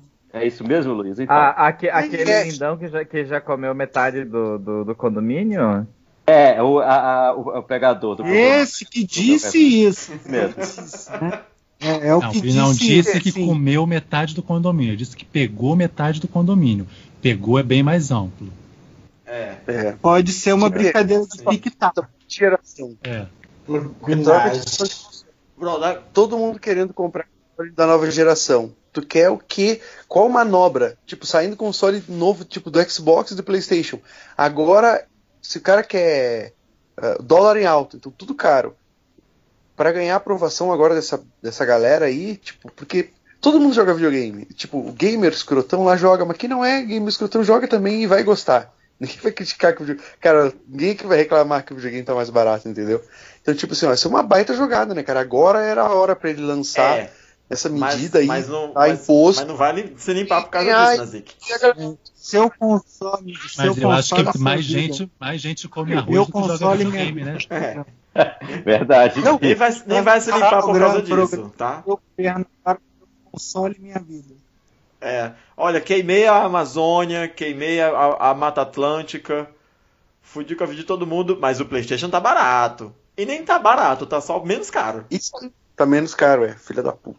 Anyway, entramos na, na, na, na deep web da, da política. É um é um, um buraco negro, assim. Suga, toda vida a gente é sugado por esse buraco negro desse assunto de Bolsonaro. Mesmo hoje, que eu queria só dizer que eu tava morrendo de saudade de vocês, que eu adorei que vocês tenham aceitado o convite, que todo mundo tenha disponibilizado um tempinho para vir aqui falar com a gente. Até o José, que tava complicado com a internet dele, veio aqui dar oi. Não tá mais, já foi embora, porque na hora que a gente tá gravando, é, é, pessoas idosas têm que estar dormindo. Olha eu praticando bullying com o José. Que não tá nem aqui pra se defender. Mas foi isso, gente. Eu quero saber se vocês têm mais algum recado pra dar, antes da gente dizer tchau. Eu, Eu- só vou fazer jabá só. É, é, Eu não, eu não- é script editora, vai lá, é. Eu acho que ainda tá o Catarse rolando, o, é, é, quadrinhos queer. E provavelmente quando esse programa for pro ar, já deve estar no Catarse o Isso é Coisa de Mulher, né, que é o meu quadrinho novo, tal, também é uma coletânea, muito legal. Quem quiser, dá um pulinho lá. no Catarse e me sigam no Instagram, luisalemos39, que eu tô postando sempre coisas lá dos meus projetos de quadrinho. E muita saudade de todos vocês e adorei participar de novo do programa, muito bom, muito legal. Sim, inclusive eu vou dizer que assim, eu não quero que a senhora fique sem trabalho. Obviamente, nunca na minha vida que vou desejar que a senhora fique sem trabalho. Quero que senhora ganhe muito dinheiro e fique rica. Mas eu queria que você tivesse mais um tempinho, separasse mais uma horinha da sua semana, quinzenalmente, para poder, poder voltar a gravar com a gente. Tá certo? Então, eu, eu venho gravar. Eu só não consigo é, participar do grupo do Telegram. tá bom. Porque, não, é, porque é muita não, informação. Eu, eu, eu, eu, só, eu, é muita informação. eu só vejo quando me marcam um arroba lá ou quando tem uma foto, assim, vai que, tá né? Perdendo, tá perdendo os nudes. É porque, na verdade. Não, mas é sério, esse negócio de grupo, WhatsApp É. também, essas coisas, cara, eu não tem mais paciência, não. Assim, eu acho que mesmo. deu um- aquele negócio de burnout, sabe? Comigo. Eu até nem Facebook já, é, desinstalei o, app- do Facebook, do celular. Só tô olhando só o Instagram mesmo agora. Mas assim, eu pô, super adoro ficar aqui batendo papo com vocês, a gente conversando sobre as coisas e sempre que quiser, eu tô aí, tô só chamar. A gente também te adora. Eu falo por todo mundo, não falo, pessoal? Fala. Sim. Não, gente. É que a gente botou tudo no mute. Tu tem que dar o tempo, né? É, Tem um delay. É o tempo, o tempo, o tempo, o tempo de fechar as abas e, e, e abrir a aba do Skype e ti- tirar do mudo, né? Tem que contar esse tempo. Eu tava aqui olhando pra ver se o Catarse ainda tava no ar. E o episódio Na, vai ao ar. na edição tem que botar o sonzinho do grilinho. O episódio vai ao ar domingo. Sim, dia então 8. o Catarse ainda vai. No domingo ainda vai ter quatro dias para apoiar o projeto. O quadrinhos queer que a Luísa estava falando. Isso aí. E tem que apoiar, cara. Script Editora tem muita coisa legal, né? Beijo pro Tem, pessoal da Script. Ah, e pro. E, pro- E não tem nada a ver com o fato de que a gente quer pegar os donos da script, tá? Não tem nada a ver com isso. Ah, mas como assim a gente? Eu? Não, cara, aí. aí É, a gente, tá vocês. demais, eu não tô assim, sabendo disso, tudo. não. Pode contar essa história aqui ou tem que ser em off depois, Thomas? Pode, eu acho Olha, que pode, né? Assim, Se Não, alguém ficou eu- curioso eu sobre o vou falar quadrinho assim, Squeak que a gente tá falando é aqui, puxando- tem um episódio só sobre esse quadrinho aqui. É só descer no nosso feed, que acho que é o primeiro episódio, se não é o primeiro, é o segundo episódio desse ano. Da nossa temporada, assim, que é falando sobre o quadrinho Squeak, pra você se informar sobre esse quadrinho que a Luiz tá falando aqui há, há horas. É, e assim, e eu, eu vou- não vou puxar a sardinha pro meu lado, que agora, né, tô lá trabalhando com a script, né, tô fazendo várias coisas com eles lá. Não é puxando a sardinha não, mas a script, cara, tá muito legal o conteúdo deles, assim, sabe?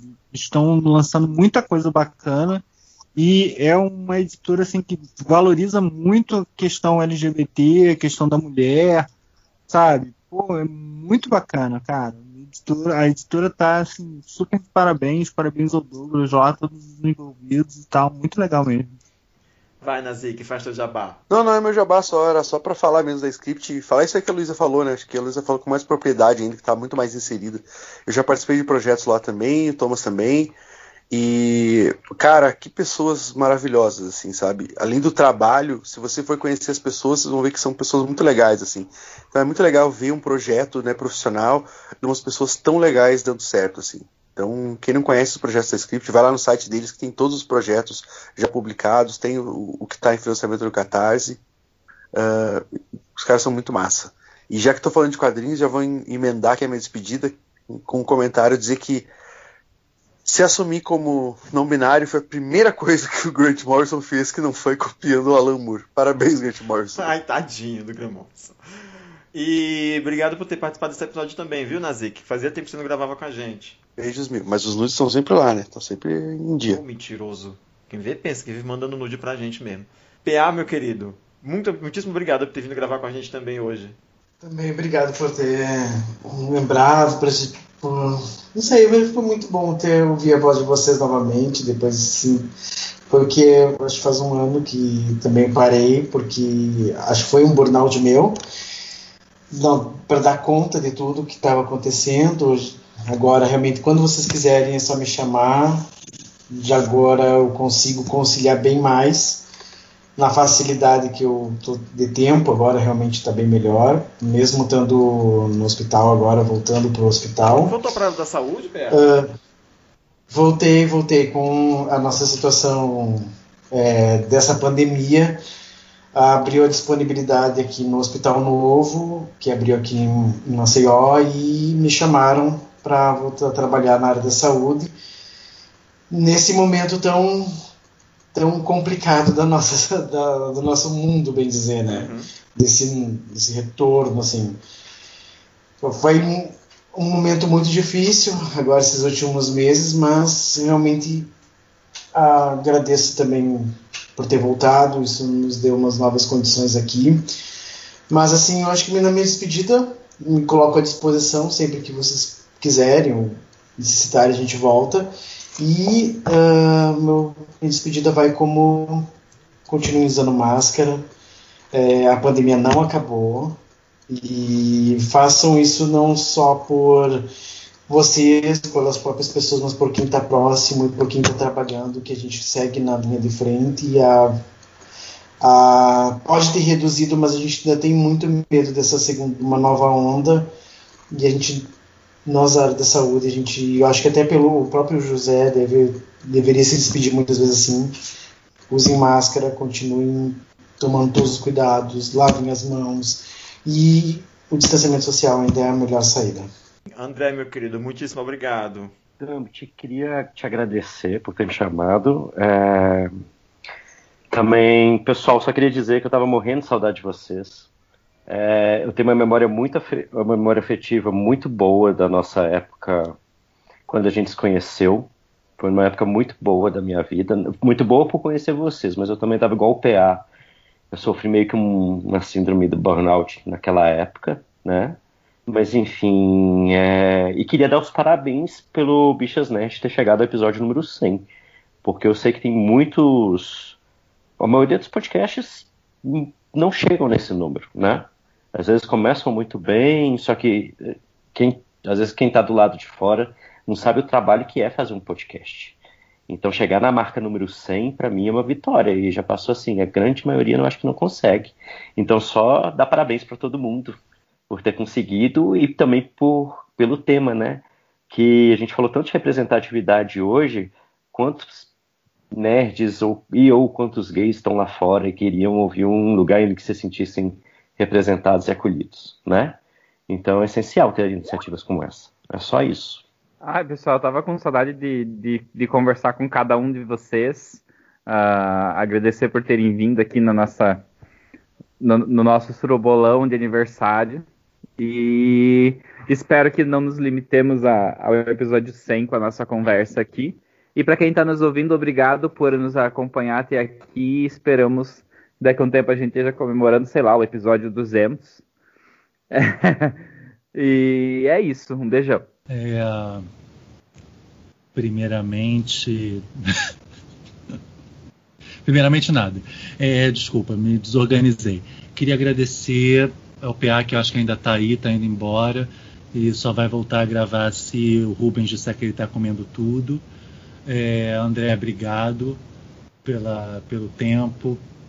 É... esqueci de pedir pro PA mandar um beijo pro Rubens. PA, manda um beijo pro Rubens. Desculpa, Rodrigo, mas eu tinha que dizer que ele fosse embora. Manda um beijo pro Rubens, PA. Um beijo, Rubens.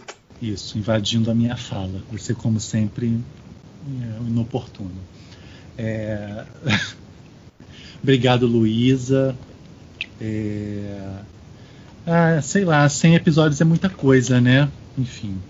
E o que eu acho mais legal é que a gente conseguiu é, se cercar de pessoas muito legais, muito bacanas, pessoas muito boas. A gente nunca teve nenhum. A gente tem desentendimentos às vezes, né? Todo mundo tem, mas não são desentendimentos porque a gente se odeia. São desentendimentos porque a gente tem visões diferentes. Que nem família, gente. E às vezes. Que nem família. É, e às vezes a gente tem disponibilidades diferentes, às vezes a gente tem entendimentos diferentes sobre os assuntos, sobre as coisas.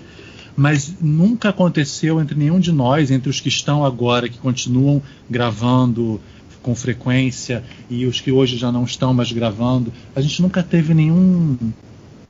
Tipo, sabe? Ai, que cara chato, insuportável não, não existe isso. Eu acho maravilhoso que a gente consiga encontrar pessoas sabe, das quais a gente tenha é, boas referências, boas memórias, com quem a gente tem essa energia, que a gente admire e gosta de trabalhar junto, pessoas que a gente não tenha tido nenhum tipo de briga por conta de, de não se gostar, sabe? Que a gente tenha tido no máximo opiniões divergentes e, e é isso. Eu acho que isso aqui é maravilhoso, ou que é a parte mais maravilhosa de ter conhecido vocês, de poder fazer uma coisa em conjunto e de em nenhum momento ter tido problemas, sabe, de, de, de, de, de relacionamento, ou isso ter gerado um atrito que se transformou numa inimizade, isso que eu acho maravilhoso. E eu queria agradecer a vocês por esse tempo. E é isso. E acho que você tem que colocar no início do episódio, na edição, aquela música da Globo do final do ano. Hoje é um novo dia. E as pessoas imaginarem que a gente está todo mundo aqui de tá. branco, eu, gravando eu podcast. Eu já tô triste porque os meninos saíram assim. e a gente não fez a foto. Ligou a câmera porque, era, porque se a gente tivesse feito a foto, ia fazer a capa do, do, do episódio sendo a foto da gente, de todo mundo na chamada. Mas agora os meninos já foram embora. É, você tinha que ter se organizado melhor para fazer isso no é começo. É verdade. Mas tudo boa. bem. Mas não vamos brigar por isso, pega, porque a gente. Pega uma ama. foto bonita no Instagram, não vai botar. Estou todo esculachado. tá bom. Eu também. Thomas. Meu cabelo tá esquisito, não quero aparecer em foto agora. Meu cabelo tá careca. Você vai encomendar, encomendar uma commission com a Luísa Lemos, ela vai desenhar todos os personagens do Bichas Nerd, ah, uniformes bolsonaristas. Sim, em dois dias, porque tempo que fala. Ah, eu, eu ia adorar se ela fizesse, mas eu não vou encomendar porque eu não tenho dinheiro pra pagar e não quero que ela trabalhe de graça pra mim. É, eu, posso... Né, eu posso fazer, mas não pra eles. Posso, mas posso fazer. Tá. Aí vocês, sei lá, postam no Instagram. Ai, vou adorar. Toma, se despede. A foto eu já, eu já, me despedi, eu já me despedi, bicha. Não. que horas? Às vezes, é. Thomas, pra ter certeza que você vai embora, te despede de novo. eu não lembro. Mas você já se despediu, então pronto. É, André, um beijão. Dá um, dá um beijo no namorado também, que a sua relação que tem a mesma idade que o nosso podcast. Luísa, um beijão. Dá beijo na esposa também. Meninos, muitíssimo obrigado. Nazik, beijão também. Não tem namorada para mandar beijo, né? Então, só muito obrigado. E o José não tá aqui, gente. Vamos todo mundo mandar beijo pro José. É... cinco anos aqui, todo mundo querendo pegar o José. é, um... Beijo, José. Beijo, José. Manda nude. Manda nude. Que não é o louro que, José ah, que morreu. Não, é o nosso, é o nosso José. José. Que não morreu nem vai morrer único, tão cedo. O, mas que você também pode enfiar o braço. Esquece. que maldade. Porque cabe. que, que maldade. Thomas, o Thomas tá, já tá, tá, naquele, tá naquele ponto lá que tem que acabar, gente. É, Acabou. tá baixando o nível. Gente, para quem ouviu a gente até aqui, muitíssimo obrigado. Todos os, os, links dos projetos que foram citados aqui, eu vou deixar na descrição do episódio para você ver o Instagram da Luísa Lemos, o link do Catarse, dos projetos que a gente falou aqui. Muito obrigado para você que não só que ouviu a gente até aqui nesse episódio, mas que acompanha a gente esses cinco anos e ouviu esses nossos 100 episódios a gente cagando regra na vida dos outros, falando um monte de besteira, um monte de vezes. Eu espero que a gente continue junto por mais 5 anos e por mais 100 episódios. E é isso, até a próxima quinzena. Inclusive, já tem. Vou dar até a dica do, do episódio da próxima quinzena, que é TCD. Então até lá, beijo.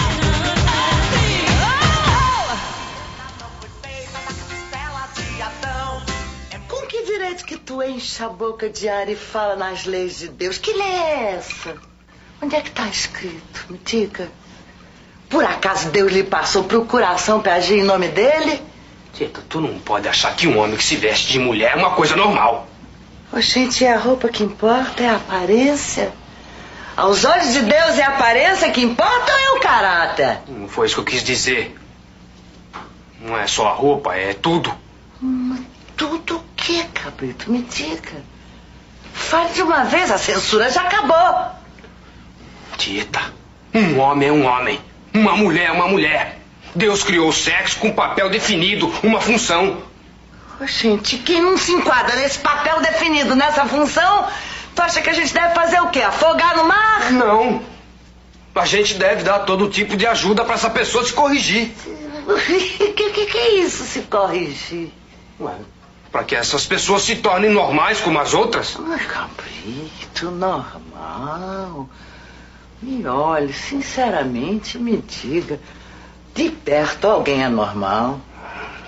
Tieta, a gente é normal. Não, aos teus olhos, aos teus olhos, porque de fora essa gente toda nos condenaria se soubesse do nosso amor. O nosso amor não é um amor normal. Tu não pode comparar a gente com, com Ninete. Oxe, por que não? Tu acha certo que alguém seja como ela, tão diferente dos padrões?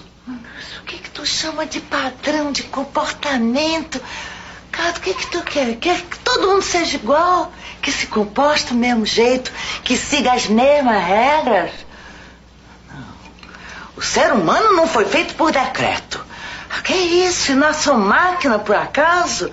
E a gente sai da fábrica tudo bonitinho, fileiradinho assim, um atrás do outro, tudo exatamente igual, é isso? Não, eu não acho que todo mundo é igual. Mas acha que todo mundo tem que se comportar do mesmo jeito. Não admite que uma pessoa não viva dentro do jeito que tu considera normal. Mas ela é muito diferente. Mas diferente por quê, cara? Ah, a gente não pode julgar as pessoas desse jeito. Quem é tu pra julgar? Quem sou eu pra julgar os outros? A gente vive numa sociedade. Numa sociedade que quer que todo mundo se comporte do mesmo jeito, que não aceita que uma pessoa siga seu impulso e faça o que a natureza manda. Mas não pode ser assim. Imagine como seria se as pessoas saíssem por aí seguindo seus impulsos. Cara, quando tu largou o seminário, tu não estava seguindo o impulso. Se tu tivesse continuado naquela vida, tava até hoje infeliz. Então, cada um tem seu próprio impulso, tem que respeitar a liberdade dos outros, senão quem é que vai respeitar a tua?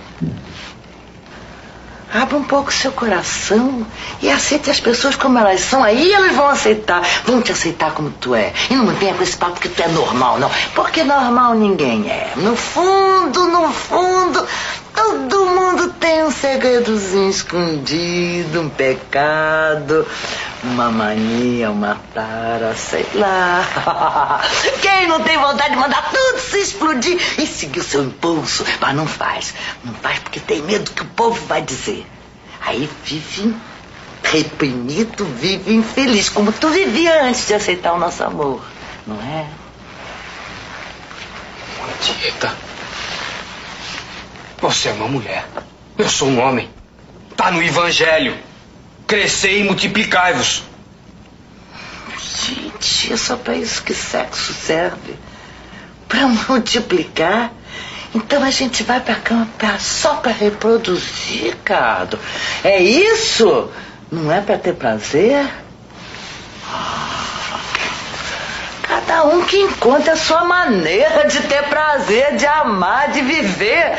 Só porque não é igual a tua maneira, tu vai achar que tá errada. Se tu não entende, tu julga, vai julgar, vai condenar.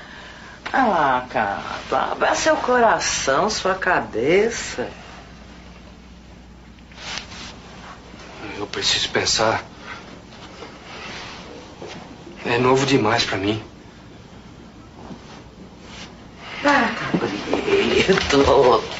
Ah, pense, pense bastante. E não tenha medo de voltar atrás, de se arrepender. Não é vergonha nenhuma. Muito pelo contrário. É sinal de coragem. Eu vou pensar. Tô muito confuso. Boa noite. Vá lá. Este podcast faz parte do movimento LGBT Podcasters. Conheça outros podcasts através da hashtag LGBT Podcasters ou do site www.lgbtpodcasters.com.br.